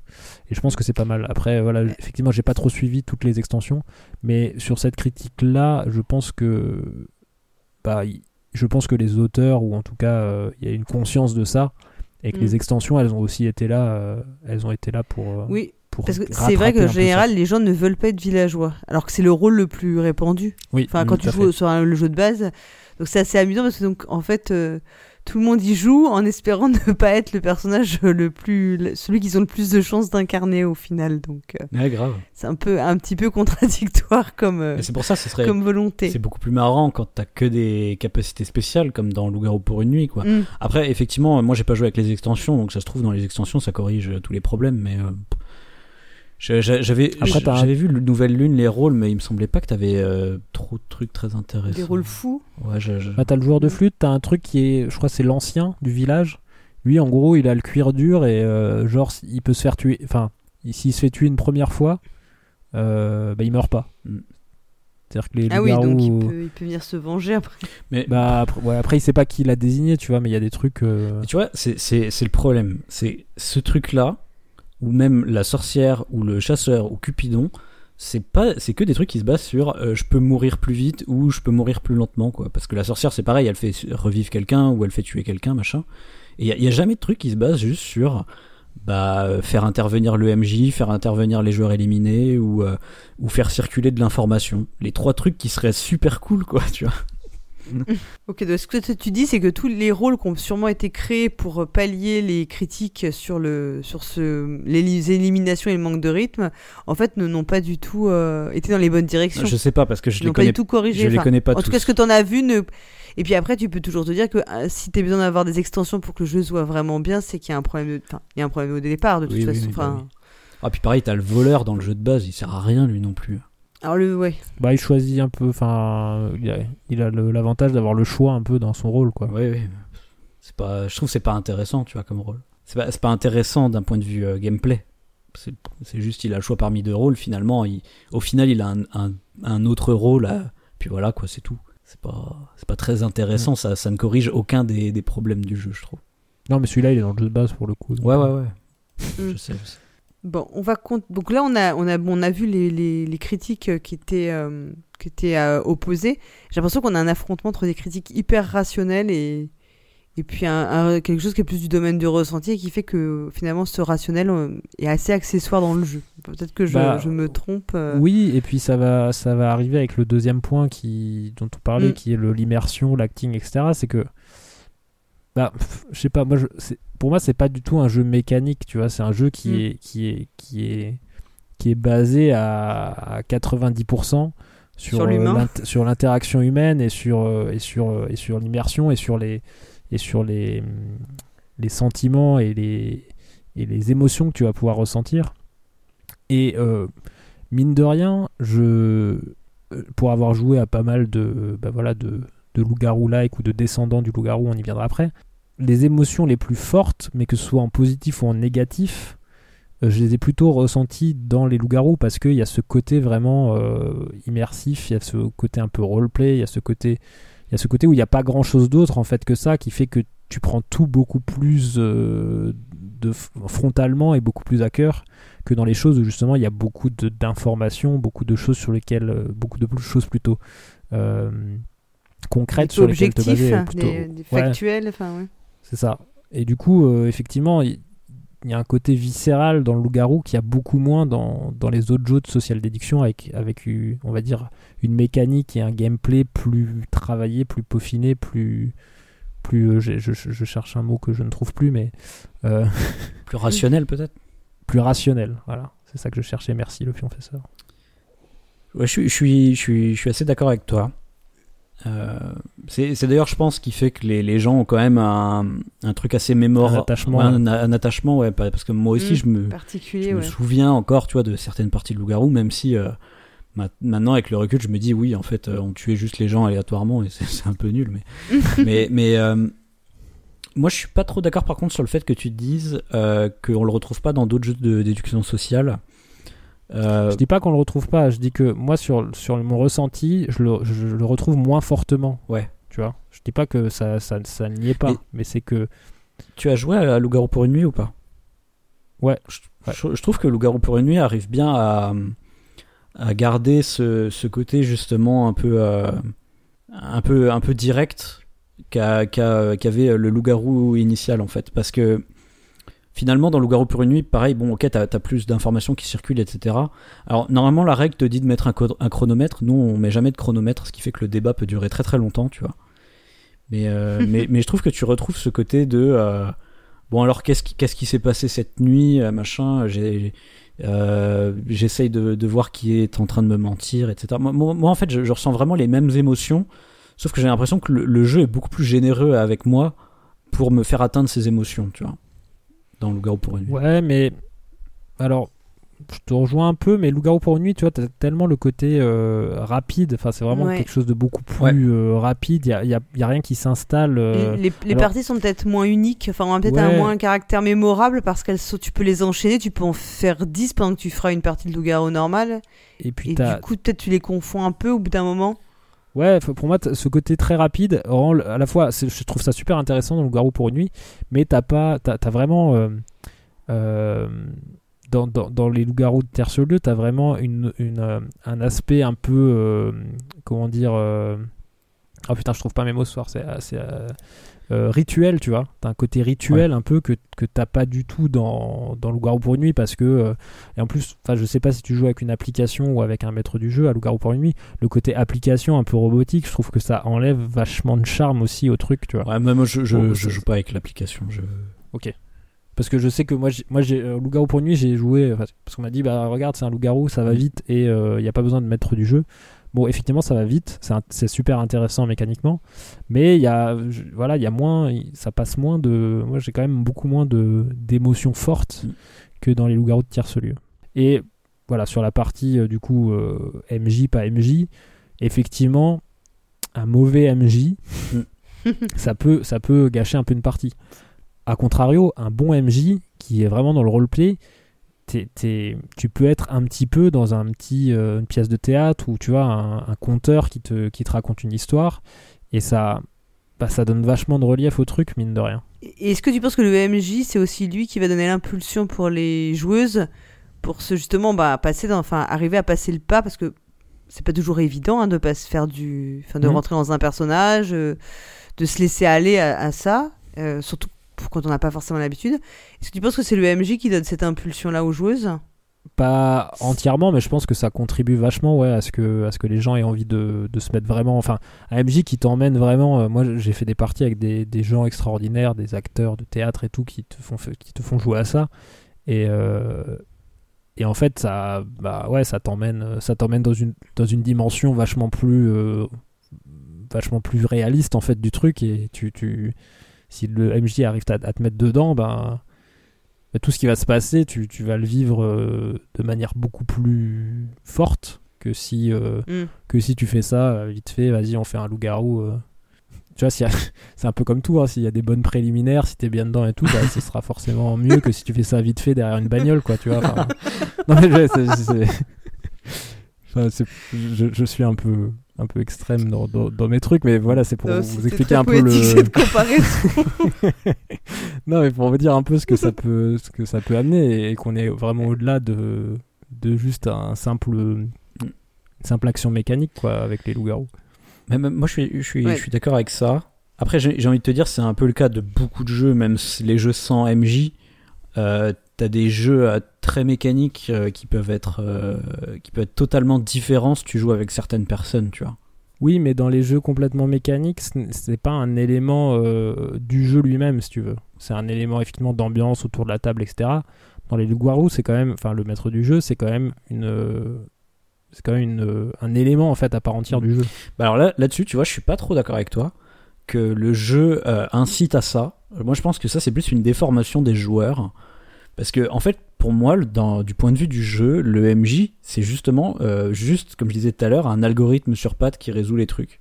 Je suis pas hyper sûr que dans la règle, euh, enfin, que la règle incite le MJ à, à dire des trucs. À s'impliquer à autant. s'impliquer, ouais, à ce point-là, quoi.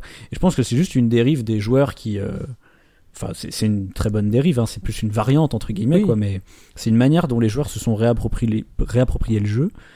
Et je suis pas. C'est une Je convention. suis pas, je suis pas hyper sûr que ça. Tu vois, en fait, tu pourrais très bien jouer, euh, je sais pas, à Kélus euh, comme ça, quoi, tu vois. Tu pourrais te dire. euh, Oui, mais pourquoi tu joues pas à Kélus comme ça et tu joues au loup-garou comme ça? C'est parce que ça s'y prête. et Oui. que, tu vois, il y, a un- il y a un truc dans le jeu qui fait que tu as envie d'y jouer comme ça. Mm. Kélus, effectivement, tu pourrais. euh, Mais Kélus, tu vis pas, t'es pas. En fait, je reviens sur le côté rituel, mais tu vois, quand tu joues une partie de loup-garou, euh, tu vois, t'as as vraiment le. Tu te places le côté, je me pla- on se place en cercle. Enfin, tu vois, t'as as un côté un peu rituel Mm. aussi qui fait que t'es pas juste autour. Enfin, autour d'un plateau, en fait, moi, je, je- voilà, il y a des jeux de plateau que j'adore, etc. Mais c'est moins, t'es moins, t'es moins en- dans, dans une, dans une condition où tu vas te dire, bah là, euh, je vais, euh, je vais jouer à un truc où il y a, tu vois, il y a du matériel, il y a des trucs concrets. Mm. Là, c'est vraiment, t'es assis en cercle, bon, t'as une carte, et après, c'est, c'est, c'est toi et c'est les autres qui font le reste, quoi. Tu vois, pour moi, tous les jeux de, tous les jeux de social déduction peuvent se prêter à ça. hein. Ouais, mais je trouve des jeux où il y a plus de matos. Déjà, tu dois être, euh, par exemple, euh, Secret Hitler, tu es obligé d'être assis autour d'une table. C'est c'est un peu moins. euh, tu peux pas jouer euh, dans le gazon, euh, tu vois, en cercle. Enfin, moins en fait, parce que tu as des échanges de trucs. Tu dois, tu, dois te, tu dois te filer des trucs, tu dois déplacer des petits écriteaux, etc. Mhm. Et, et du coup, tu as, un côté un peu. Pas prisonnier, hein, c'est pas un terme aussi fort, mais, mais un, peu, euh, un peu dépendant d'une configuration, du matos, etc. Ce qui est beaucoup moins le cas, je trouve, dans, dans les loups-garous. Tu as une certaine liberté, en fait, euh, autour de ça, dans les loups-garous, qui fait que. euh, bah, je sais pas. C'est encore une fois dur à expliquer, mais. euh, T'en reviens au fait qu'on peut y jouer juste avec des bouts de papier sans avoir les Ouais, cartes mais- avec mais les rôles. fait, on hein, peut ça- ça- réinventer ses rôles. mais euh, tout à fait.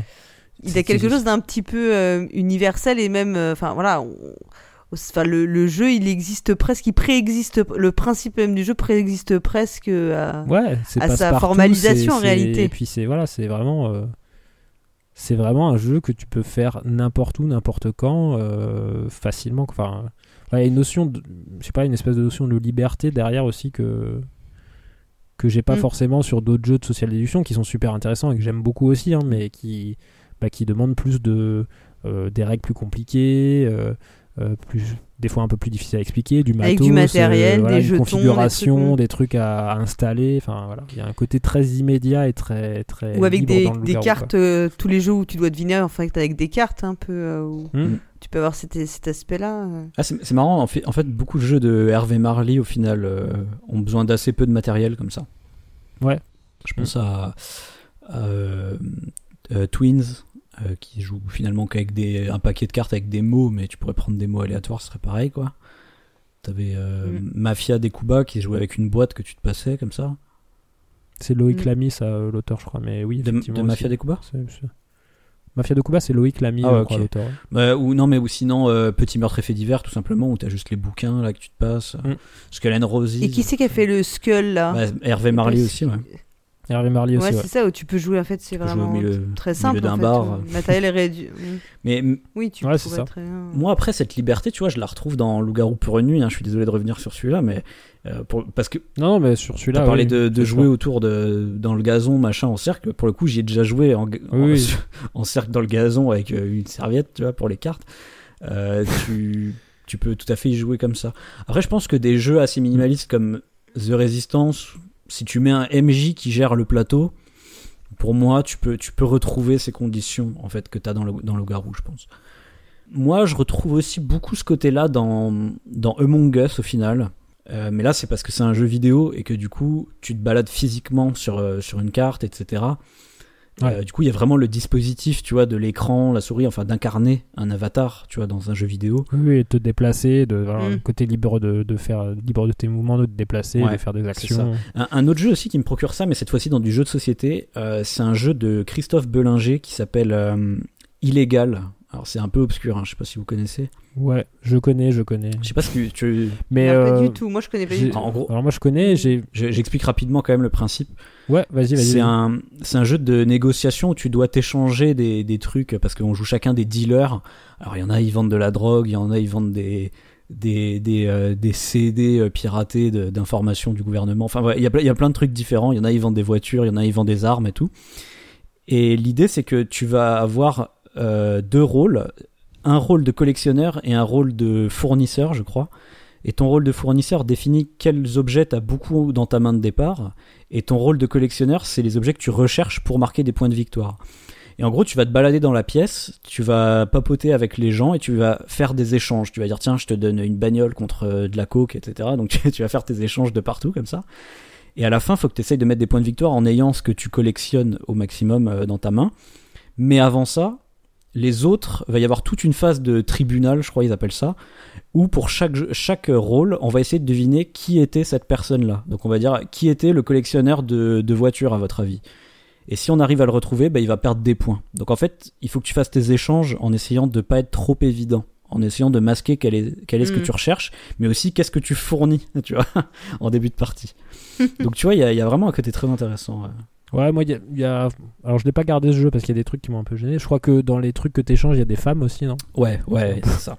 Enfin, un des- petit peu, voilà, il y avait un côté un peu, un Ah. peu lourdeau qui, qui m'a pas trop plu, moi. Tout à fait. Et euh, et- et- et il y a une histoire aussi de, au début de la partie, en fait, le- il y a un maître du jeu, plus ou moins aussi, qui cache des cartes dans la pièce parce que tu vas les, tu vas les chercher. Ça, j'ai trouvé un peu, ouais, c'est un peu bordel parce que t'as le, la dérive de euh, les gens vont courir partout, se battre pour choper des cartes, en choper plus que les autres, etc. etc. Donc, euh, effectivement, il y avait un côté intéressant dans Illégal, mais il y a d'autres trucs qui m'ont suffisamment déplu pour que je, je m'en sépare. Mais Mais, mais en fait, je voulais juste te dire que je, re- Mais- je retrouve ce côté, Ouais. euh, tu te balades dans la pièce et oui, tout, oui, et liberté. tu, ouais. Ouais. tu sais, t'as vraiment un contact humain, je trouve. Mm. Oui, oui. T'as, t'as ça aussi même dans des jeux comme Runta, tu vois. Mm. Je sais pas si t'as déjà joué à Runta, mais Ouais, les, les, les jeux de négo comme ça, effectivement, Ouais. t'as as ce côté, euh, t'as ce côté effectivement échange et bah, une négociation quoi. j'ai, j'ai même mieux parce qu'en fait, je trouve que, que c'est, la description que Paul Gara a fait des loups-garous au début. Euh, elle avait dit euh, il y aura éventuellement des alliances de circonstances, des choses comme ça. Moi, je ressens pas du tout ça dans les loups-garous de tierce lieu. hein. Pour le coup, je le ressens beaucoup plus dans Runta que dans, dans les loups-garous. euh, Ah, moi, alors, moi je te dis parce que dans les parties que, auxquelles j'ai assisté, ou celles que j'ai faites, euh, j'ai trouvé qu'il y avait des. Selon les gens qui sont autour de la table, tu peux avoir des alliances qui se font. Alors moi, en plus, j'ai vu des gens, des groupes où c'était pas des groupes d'amis, en fait, qui jouaient, c'était donc en festival, Mhm. donc des, des mini-groupes qui se retrouvent. Et tu vois aussi s'ils s'allient ou s'allient pas, ou si au contraire ils se font, ils se méfient les uns des autres parce qu'ils se connaissent. Ouais. Donc t'as aussi ça que tu prends en considération parce que là tu vois à peu près qui, se co- qui est venu avec qui. Et euh, je trouve que ça influe, euh, influe, ça influe aussi Ouais, un petit peu sur ouais. ce que tu vas penser toi, ce que tu vas en déduire de leur façon d'interagir ensemble. Ouais, ouais. Ouais, mais c'est, c'est là que tu vois, c'est le principe, c'est le côté social de la social déduction, quoi, hein, et Mm. Ouais, tout à qui, fait. qui, s'étend effectivement avec la partie euh, roleplay et tout, mais Oui. après, après moi Ouais. j'ai, l'impression que ce que ce que BNOFX tu retrouves pas forcément dans d'autres jeux, c'est ce côté un peu construit qu'il y a dans Loup-garou, euh, c'est-à-dire que le fait que la partie dure peut-être un peu longtemps, mais du coup t'as quelque chose qui se construit au fur et à mesure. Bah c'est ça, ouais. Mais, euh, mais Mm. je pense que tu peux le retrouver. Hein, euh, justement, ils ont fait Loup-garou pour euh, pour une semaine. Je sais pas si tu savais. Ah, ça j'ai pas joué. encore. mais euh, mais je, je pense que c'est quelque chose que, que tu peux retrouver et notamment vraiment Among Us je pense que c'est le plus proche où tu retrouves euh, ce Mm. sentiment là en tout cas Mais qui est un jeu vidéo, ouais. Et est-ce que vous pensez qu'une partie peut être agréable ou ça, enfin laisser un bon souvenir, laisser un souvenir en tout cas, même si les gens ne rentrent pas du tout dans le côté euh, roleplay, acting, enfin vraiment euh, ne s'emparent pas du tout de cet aspect du jeu. Ou est-ce que ça va être vraiment, ça va devenir vite chiant parce que comme on l'a dit, bah, il y a un côté répétitif quand même dans le dans le fonctionnement du jeu qui fait que si t'as pas cette, euh, un petit peu cette, euh, cet imprévu, ce, ce côté imprévu que les joueurs apportent, Mm. finalement le bah, pour moi la partie enfin, pour moi ouais. en fait c'est c'est même pire que ça c'est que le, le- tous les problèmes que j'ai dit avant donc le fait que tu fais tes votes un peu au pif qu'il n'y a pas assez d'infos etc pour moi c'est même ça qui me sort finalement du roleplay.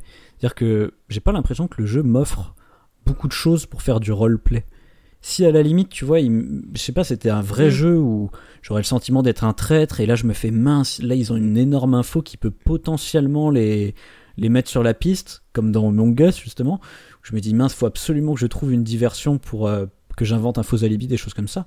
Là, là, ça me mettrait vraiment dans la peau du loup-garou ou du, du traître ou de je ne sais quoi. Et, et réciproquement, euh, moi, du point de vue villageois, j'aurais envie d'être dans le, rôle, le côté roleplay de chasse aux sorcières ou du moins de un peu d'enquêteur, quoi, tu vois, de, de, de chercher, euh, chercher Mhm. quelqu'un. Mais le jeu m'offre pas assez d'éléments, je trouve, pour euh, rentrer dedans. Donc finalement, oui, si tu rentres pas dans le côté acting, etc., bah pour moi, tu te fais chier, quoi. Toi, tu, toi, tu voudrais plutôt euh, du, du, du GN en fait. Bah En plus, franchement, aller, euh, au, aller au stade ultime. Parce que, En fait, c'est un peu ça. Le stade ultime, c'est une murder party. ouais, hein. bah moins, une murder enfin, party, c'est un million de fois plus intéressant, quoi. Après, c'est plus long, c'est plus Oui, long à que- préparer. Hein. Parce que là, sûr. pour le coup, t'as de l'information qui va circuler. Ah oui, oui, bah oui.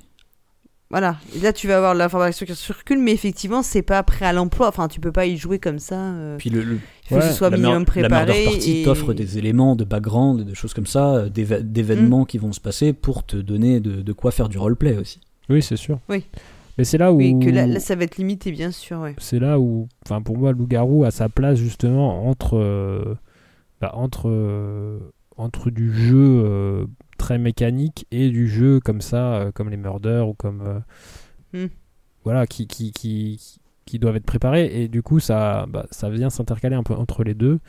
Alors je te rejoins sur le fait qu'effectivement il n'y a pas beaucoup de, il y a pas beaucoup d'éléments sur lesquels raccrocher son, son roleplay, on va dire, parce que Mm. finalement euh, voilà, effectivement c'est plus de l'immersion et de et de, de, de, de l'appropriation, enfin tu vois du, du, du ressenti que du roleplay où je vais jouer le rôle, je vais, je vais faire un villageois, tu vois, enfin en plus t'as pas intérêt à, Oui, à- parce qu'il faut mieux jouer pas de qu'on connaisse manière- ton voilà, rôle, en voilà, fait. Il faut pas qu'on connaisse ton rôle, donc c'est pas c'est pas vraiment du roleplay dans ce sens-là, Oui. mais c'est plus de euh, ouais de, de l'immersion, de la C'est plus de la, la capacité, oui, de, convic... enfin, de convaincre les autres. C'est plutôt Ouais, ces qualités-là, de la persuasion, de la conviction que tu vas apporter.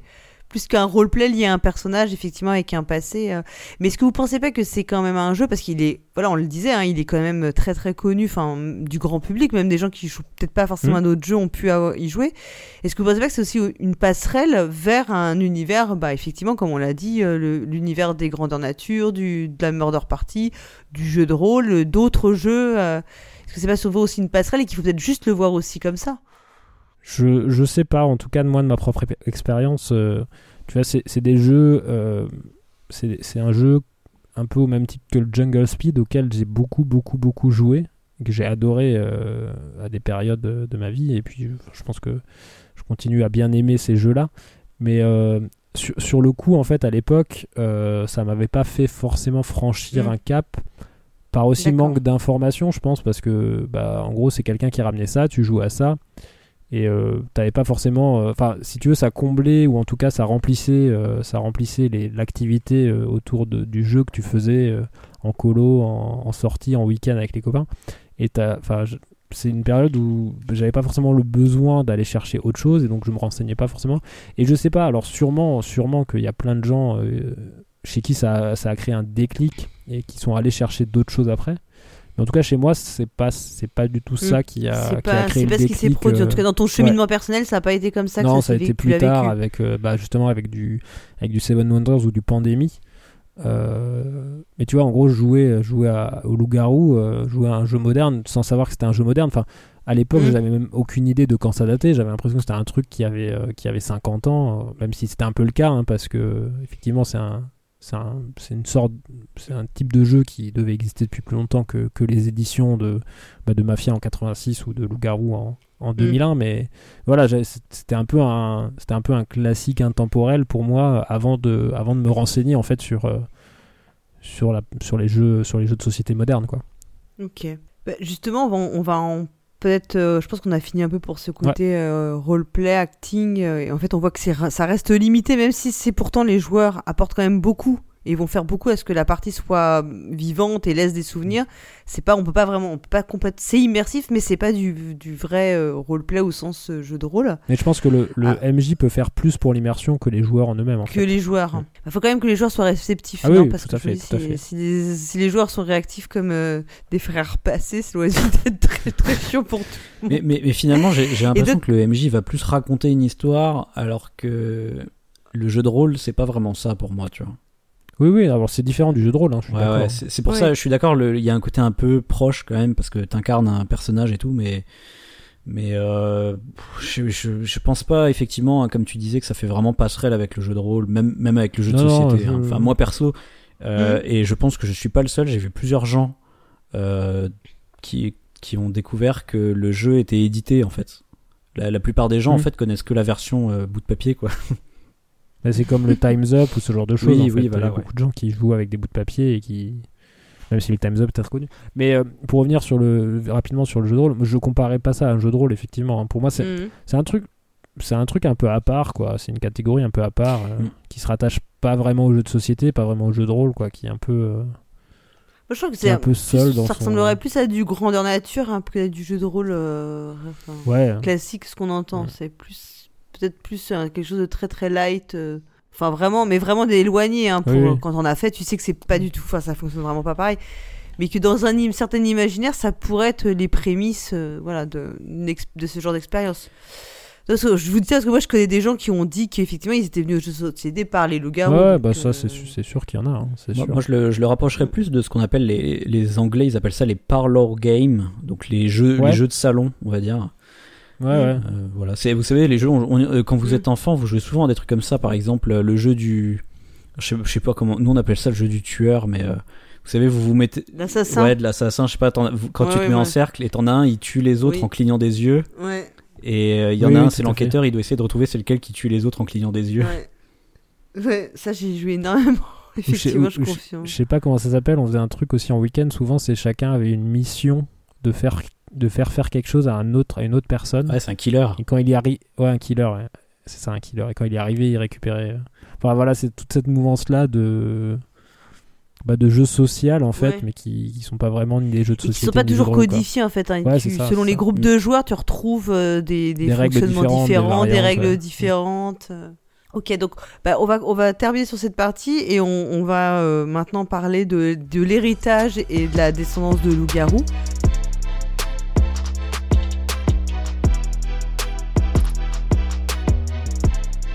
Voilà, moi j'ai quand même le sentiment, vu de l'extérieur, que c'est un jeu qui a un retentissement qui est très très fort. Parce que je vous le dis vraiment, enfin moi je l'ai constaté, tous les enfants de que je connais de l'école de mon fils connaissent les loups-garous alors qu'ils connaissent pas forcément beaucoup d'autres jeux.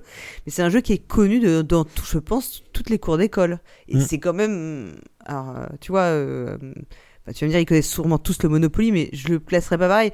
C'est vraiment, et il y a un, un- les enfants ont envie d'y jouer. Enfin moi je l'ai vraiment noté et les enfants d'il y a 15 ans, je pense que c'était la même chose. Enfin c'est assez marrant qu'il y ait cet engouement euh, toujours que je trouve qui est assez euh, étonnant quoi enfin Ouais, bah. qui, qui fonctionne toujours Je pense que c'est c'est un petit exploit hein, pour des jeux euh, des jeux récents, des jeux euh, modernes, on va dire comme enfin je le mets je le place au même titre que le Jungle Speed hein, d'avoir issu- Mm. réussi à, à s'hisser en fait euh, au même niveau dans, dans la dans l'inconscient collectif au même niveau que des Cluedo, Monopoly, Bonne Paye et compagnie quoi. Enfin c'est un point assez positif quand même malgré effectivement les défauts qu'il a, il a quand même réussi à amener à amener quelque chose de bah, de, mo- de différent, de moins, de moins, de moins formaté peut-être que, que les jeux habituels euh, qu'on nous ressort euh, à toutes les sauces depuis, euh, depuis euh, 50 ans. Quoi. et là-dessus toi puis on fait ça ouais t'es pas t'es pas vraiment d'accord? Euh, non, si ça va. Euh, je suis plutôt d'accord effectivement que c'est c'est pas. Il a l'avantage d'être pas formaté et tout, ça c'est super cool. Euh, après, euh, je pense qu'il a plus de succès que Jungle Speed même. hein. Ouais. À mon, à mon avis, Ouais, c'est euh, possible, les, gam- effectivement. ouais je pense aussi ouais les gamins ils connaissent tous Loup-Garou comme disait euh, Paul Gara, alors que Jungle Speed, je suis beaucoup moins sûr, tu vois. Après, euh, à mon avis, ce qui fait qu'il marche autant, c'est surtout son côté justement euh, parlor game, quoi, euh, jeu de salon. Mm. C'est le fait que tu peux y jouer avec trois fois rien, euh, que du coup ça se transmet comme ça plus facilement Et euh, ouais, l'air de rien, le fait qu'il n'y ait pas de contraintes matérielles, bah, comme tu disais tout à l'heure, tu peux jouer dans l'herbe, tu peux jouer où tu veux, et Mm. ça fait. Ouais, franchement, c'est. Enfin, moi, je, je sais que en colo, c'était un truc, euh, ça faisait fureur à chaque fois. euh, Mm. Enfin, les gamins adoraient y jouer. J'ai pas animé beaucoup de colo, hein, mais c'était, euh, bah, c'était un indispensable pratiquement hein. sur euh, Oui. sur euh, quelques semaines de colo. euh, fallait faire, euh, fallait faire des soirées, les, une ou deux soirées loup-garou euh, dans, dans, dans, dans le séjour, quoi. Et, et moi, ce que j'ai enfin, vu, c'est que autant des enfants de 8-9 ans vont vouloir y jouer, que des ados de 12-13 ans, que des 17-18. Enfin, c'est vraiment. c'est ça que je trouve assez. euh, Parce que souvent, tu as des, quand même des âges qui correspondent à des catégories de jeux, des envies de jeu, et tous, selon les âges, rentrent quand même dans cette. Et les adultes, des adultes aussi, donc rentrent dans cette. euh, dans cette démarche de un moment et puis de, oui en plus ça- comme tu l'as dit en fait ça repose pas sur grand chose les débats. On n'a pas vraiment d'éléments objectifs donc les, les gens acceptent y compris avec des gens qui connaissent pas. Je sais pas tu vois si c'est aussi évident que ça pour tous les jeux où, où tu livres un peu de toi-même puisque c'est quand même un jeu où qui est pas un jeu de gestion tu donnes quelque chose de toi-même quand tu joues à ce genre de jeu. Moi je trouve ça assez euh, Mais- ouais euh, enfin en tout cas notable euh, je dis pas que c'est bien ou mal mais je trouve ça assez notable quoi comme démarche Franchement, sur, sur les colos, c'est un jeu qu'on faisait souvent en début de. Sur les, sur les premières soirées, en fait, parce que les gamins se connaissent pas, ils sont un peu là en mode. euh, je sais pas trop à qui je peux parler et tout ça. Et c'est un jeu qui décoince vachement. euh, qui décoince vachement Les groupes, le- hein. les, les groupes et les discussions. Parce Mm. que autant il y a de la frustration, il y a, y, a, y a un côté genre euh, bluff et tout ça qui peut être euh, un peu violent parfois. Mais en fait, derrière, les gamins, ils sont là, genre, ah putain, euh, comment tu m'as eu Ah, j'étais sûr que c'était toi. Enfin, ils rediscutent de la partie. En fait, c'est un jeu. Il y en a d'autres qui sont comme ça. hein. Mais où, en On fait, quand la partie match. est finie, tu Ouais. refais le match. Et euh, mine de rien, ça, bah, ça, ça joue vachement aussi sur le, sur le ressenti et sur les souvenirs, en fait. Parce que si à chaque fois que tu y joues, tu, tu, derrière, t'en reparles. Et puis, en fin de semaine, ils sont encore en train, des fois, de, les gamins sont encore en train de reparler de la partie euh, de loup-garou du lundi ou du mardi soir. Euh, bah mine de rien c'est que enfin tu vois il n'y a pas grand chose mais c'est un jeu quand même dans, dans le peu qu'il y a qui marque euh, qui marque les esprits assez fortement quoi Hum, Là-dessus, je suis pas, je suis pas hyper sûr que tout le monde ait une hyper bonne réception de ce jeu. euh, Quand t'as un peu d'an- d'anxiété sociale ou des choses comme ça, euh, je pense que c'est c'est assez dur comme expérience. hein. Oui ça je suis d'accord tu veux dire parce qu'on s'élimine on se on peut se retrouver seul contre le groupe etc Ouais, ouais, puis devoir mentir, devoir. devoir euh, Enfin, c'est c'est des choses que des gens ont un peu du mal à faire, quoi, tu vois, de devoir euh, masquer son identité, tout ça. euh, devoir Mm. tuer des gens. C'est vrai. Est-ce est-ce que, est-ce que vous pensez pas que le jeu passe aussi à cause du thème qui a été choisi C'est-à-dire que le, bon, le loup-garou euh, n'existe pas. Je- Voilà, je... Bizarrement, en vrai, ça n'existe pas. Ah non, Je suis Et, et du coup, ça, ça fait quand ça, le choix de ce thème par rapport au choix originel de la de Mafia, on voit à peu près ce que c'est, euh, qui est pas en, complètement ancré dans le réel, fait pas que c'est plus simple quand même à gérer. euh, bah c'est sûr que le et, thème- et pourquoi c'est cette version-là qui reste, enfin, qui, Ouais. en tout cas en France, qui est, qui est quand même la plus connue et qui reste, c'est cette histoire du loup-garou qui permet aussi de, voilà, de, de pas l'ancrer. C'est, on ne l'ancre pas dans le réel, comp- enfin vraiment dans le réel. bah, c'est sûr que le thème fantastique je pense ça aide à l'accessibilité et au fait que ce soit un peu plus tout public que si euh, c'était des parrains mafieux qui étaient en train de s'égorger euh, la nuit quoi Mm. Oui, oui. Bah, pour le coup, le, le thème loup-garou avait déjà été fait avant euh, loup-garou pour. euh, Enfin, loup-garou de tierce-lieu. Mm. C'est.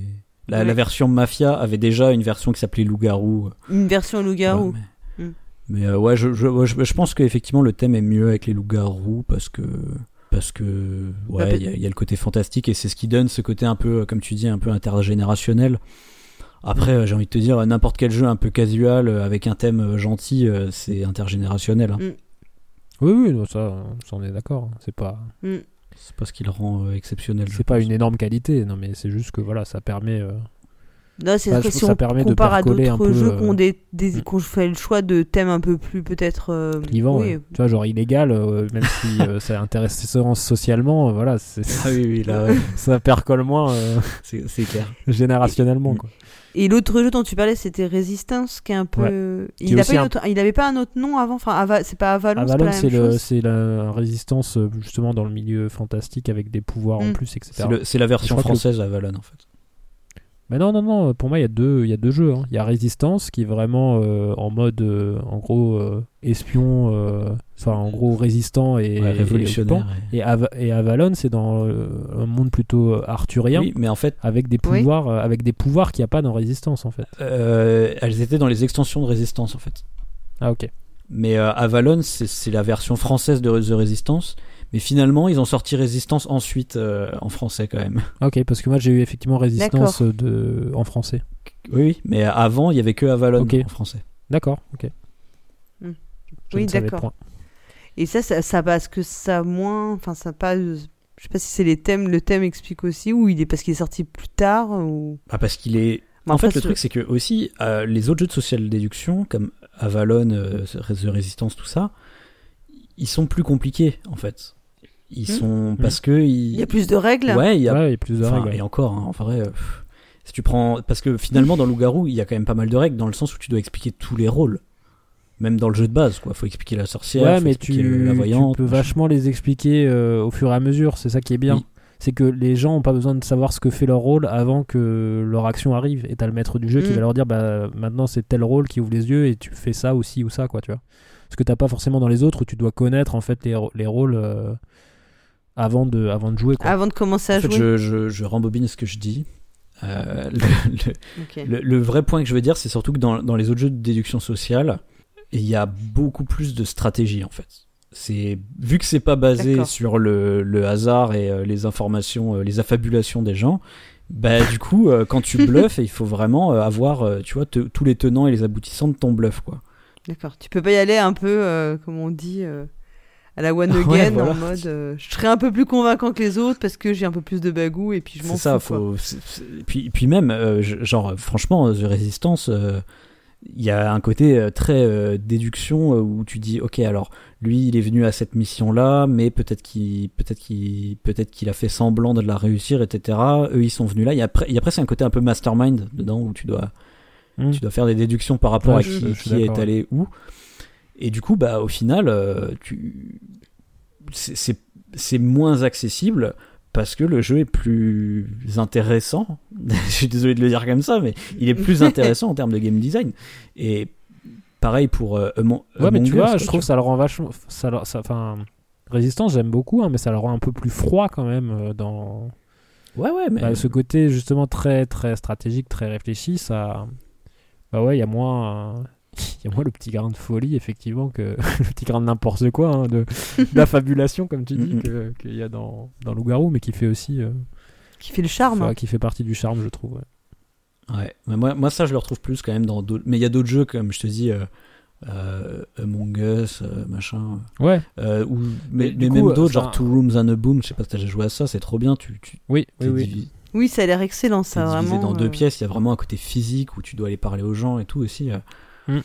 Tu vois, pour moi, il y, en a, il y en a plein qui ont réussi à, à réinterpréter ça euh, d'une manière beaucoup plus intéressante en termes de game design. Et je pense qu'effectivement, l'accessibilité des loups-garous vient plus du fait qu'il est pas intéressant, parce que tu prends le jeu le moins, moins intéressant du monde, genre le jeu de loi, bah ouais, c'est hyper accessible, quoi. Tout le monde est capable de lancer un dé, tu vois. C'est vrai. Mais après, euh, voilà, c'est normal. Plus, plus ton jeu il est complexe, plus, enfin même pas complexe, mais disons, euh, plus il va être, j'ai envie de dire intéressant encore une fois, hein, mais plus il va être intéressant dans le sens où tu as des choix qui impliquent des choses et tout, bah forcément moins ça va être accessible parce que il faut que, faut que tu fasses peut-être une ou deux parties avant de, de réussir à, à te mettre dedans, quoi. Oui, ça va demander un peu plus d'investissement des joueurs. C'est ça. Et Ouais. du coup, bah voilà, c'est de fait, ça exclut euh, tout un Mais- tout, tout un paquet de joueurs potentiels. Là- Là-dessus, je, ne- je ne peux que te rejoindre. Par contre, euh, tous les jeux que tu cites, euh, s'il y en a un qui a défriché euh, et qui a construit la route pavée pour ces jeux-là, bah, c'est Loup-Garou, tu vois. Enfin, Ouais. c'est c'est des jeux euh, qui découlent en fait de, de Loup-Garou, qui découlent du fait que des gens y ont beaucoup joué, qui découlent du fait que des gens ont commencé à être frustrés, ont trouvé qu'il y avait des choses qui allaient pas, etc. Et euh, bah, c'est quand même voilà, c'est quand même la base de la pyramide. Et... Ça, Et, ça euh, ferait, ça ferait une belle conclusion de dire que ces Ouais. défauts, ont- c'est c'est parce qu'il était euh, imparfait que ça a permis de faire euh, de bien meilleurs plein jeux derrière. jeux, euh, Je suis d'accord. plus complets. euh. Hmm Oui, je suis d'accord. C'est presque ce que j'allais dire en fait. C'est quand, que- comme je disais dans l'intro, c'est quand tu regardes les nouveaux jeux que tu vois même d'autant plus les défauts de Loup-garou qui justement ont inspiré les auteurs suivants pour faire d'autres jeux mieux quoi. Ouais. Et, du coup, mais il fallait ah, qu'il soit imparfait. tu vois, qui selon moi, euh, effectivement comble, comble des, défauts que peut avoir Loup-garou, mais du coup enlève aussi euh, certains, certains intérêts, certains bah, émotions ou certaines choses que tu peux avoir dans Loup-garou et que tu retrouves moins du coup dans, ces jeux-là qui sont plus réfléchis, plus travaillés, plus plus mécaniques. Oui, je vois. Tu, toi, euh, mais mais je comprends ce que tu veux dire. C'est la beauté de l'expérimental en fait, quoi. Ouais, ouais, ouais. Et puis l'immédiateté du truc. Et puis, enfin, après, il y a forcément un côté nostalgie qui parle aussi. Hein, ça, je, je, vais pas le cacher.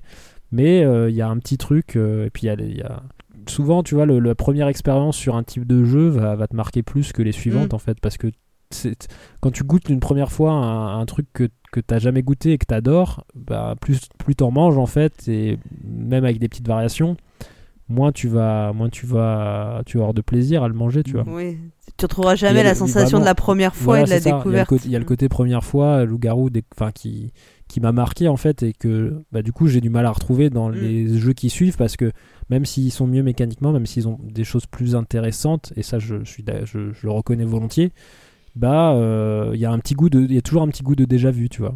Il y a un petit mm. goût de moins, de, de moins, euh, de moins, euh, ouais, de moins éclatant, de moins nouveau, de moins. Enfin voilà. Ouais, je vois ce que tu veux dire. Ouais, ouais, on, voit tout à fait. Je vois ce que tu veux dire. J'ai eu du mal à trouver mes mots. Ce mais, soir, mais, moi, je comprends parce que moi aussi j'aime bien dans les premiers jeux comme ça euh, le, charme un peu punk, tu vois, qu'il y a dans les. Ouais, c'est ça. Les, premiers jeux, enfin. Hmm les, les, premiers jeux d'un style. Un truc un peu brut, euh, ouais. Ok. Mais écoutez, je pense qu'on a, on, va pouvoir conclure, non? Qu'est-ce que vous en pensez? Ah ouais, écoute, euh, je pense que ça fait même une belle conclusion, tout ça. ouais, c'était, c'était même assez, ouais, comment dire, émouvant presque. c'est ça. On avait déjà 1h35 d'émission, donc c'est pas mal. Donc, bah voilà, on je pense qu'on, je sais pas, on peut en rester là aussi, si vous voulez, sur euh, la, conclusion. Euh. Ouais, de toute façon, je pense qu'on a fait le tour. Après, synthétiser tout ce qu'on a dit, ça va être compliqué de toute façon. Bah, j'ai l'impression qu'il y, a, on peut dire qu'il y a une opposition entre des, enfin, des gros défauts, c'est une opposition entre du, du rationnel versus de l'émotionnel. Enfin, mm. voilà, c'est un peu ça. Il y a les, arguments du, de du cerveau, enfin, qui parlent contre les arguments du cœur, un peu.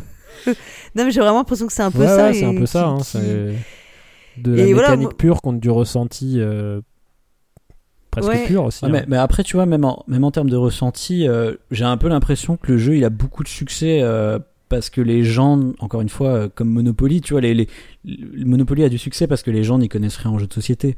Mais les loups-garous, pour moi, c'est parce que les gens ils voient un exotisme dans, dans les loups-garous Mm. qu'ils ne retrouvent pas dans des jeux comme le Monopoly et des trucs comme ça. Donc du coup ils se disent waouh trop bien, il y a des jeux un peu chelous qui existent, etc. Mais en fait ils, ils, connaissent juste pas tous les mille autres jeux de social déduction qui existent quoi, tu vois. Je suis d'accord, mais euh, probablement parce que c'est ce que dit BenoFX, parce que c'est le premier auquel ils bah, accèdent et du coup il, bah les marque. là-dessus, euh, là-dessus, je te rejoins, mais c'est, enfin, quand il est sorti, euh, même pour ceux qui connaissaient le jeu de société, enfin, l'exotisme est venu de lui. Les, les suivants, c'est, c'est pas de l'exotisme, c'est parce qu'il y a eu lui avant, tu vois. Ouais, ouais, tout à fait moi, je, moi, je vous avoue que pour, euh, je vous l'ai dit, j'y ai, ai, joué très très tard et en ayant entendu tous les avis euh, négatifs et après aussi tout l'enthousiasme de plein de gens dessus. Et c'est vrai que du coup, moi, quand j'y ai joué, alors j'ai eu la chance de d'avoir un très bon meneur de jeu, d'être, je pense, assez nombreux mais pas trop non plus et de mm. pas être éliminé tout de suite. et, et, et, moi, j'ai eu une très très bonne expérience. Enfin, j'ai vraiment, je dois admettre que j'ai eu une très très bonne expérience. Vraiment, j'ai été. Euh, alors, j'en ferai pas non plus de peut-être 50 parties parce que euh, c'est assez long, effectivement. Mais j'ai trouvé que cette expérience était quand même assez intéressante et je dois avouer que ça, j'ai vraiment euh, bien apprécié. Et j'ai trouvé, moi, c'est surtout ce côté, euh, cet enthousiasme des gens pour y jouer que je trouve assez, assez incroyable. Alors que je retrouve pas ça sur des jeux vraiment, pas dire grand public les gens n'ont pas du tout d'enthousiasme à jouer au Monopoly ou à cet enthousiasme-là. Non, là, les vraiment. Il y a des gens qui ont de l'enthousiasme à jouer au Monopoly, hein, plein de gens. Putain, des gens qui ne jurent que par ça. Oui, oui. Écoute, enfin, je sais pas, je trouve ça fou parce que, enfin, j'en ai jamais, personnage, j'en ai pas vu beaucoup. Oh, mais... j'en connais, j'en connais.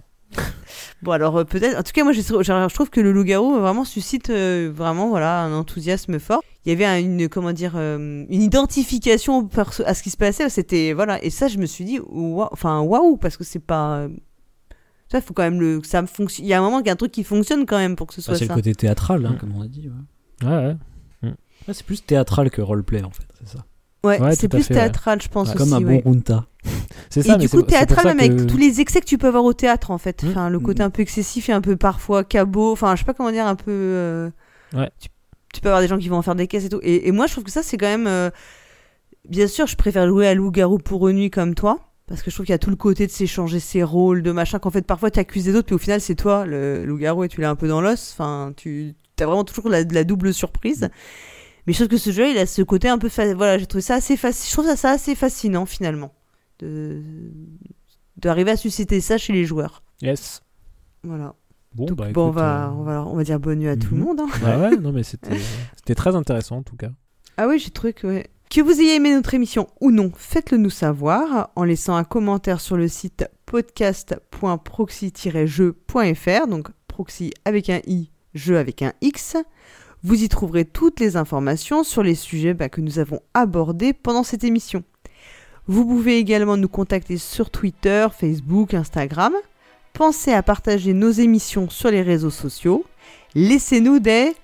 Des Commentaires. bons gros commentaires. Bah ouais. Voilà, et surtout parlez de nous autour de vous. Donc on se retrouve dans deux mois pour un nouvel épisode de Le pour et le contre.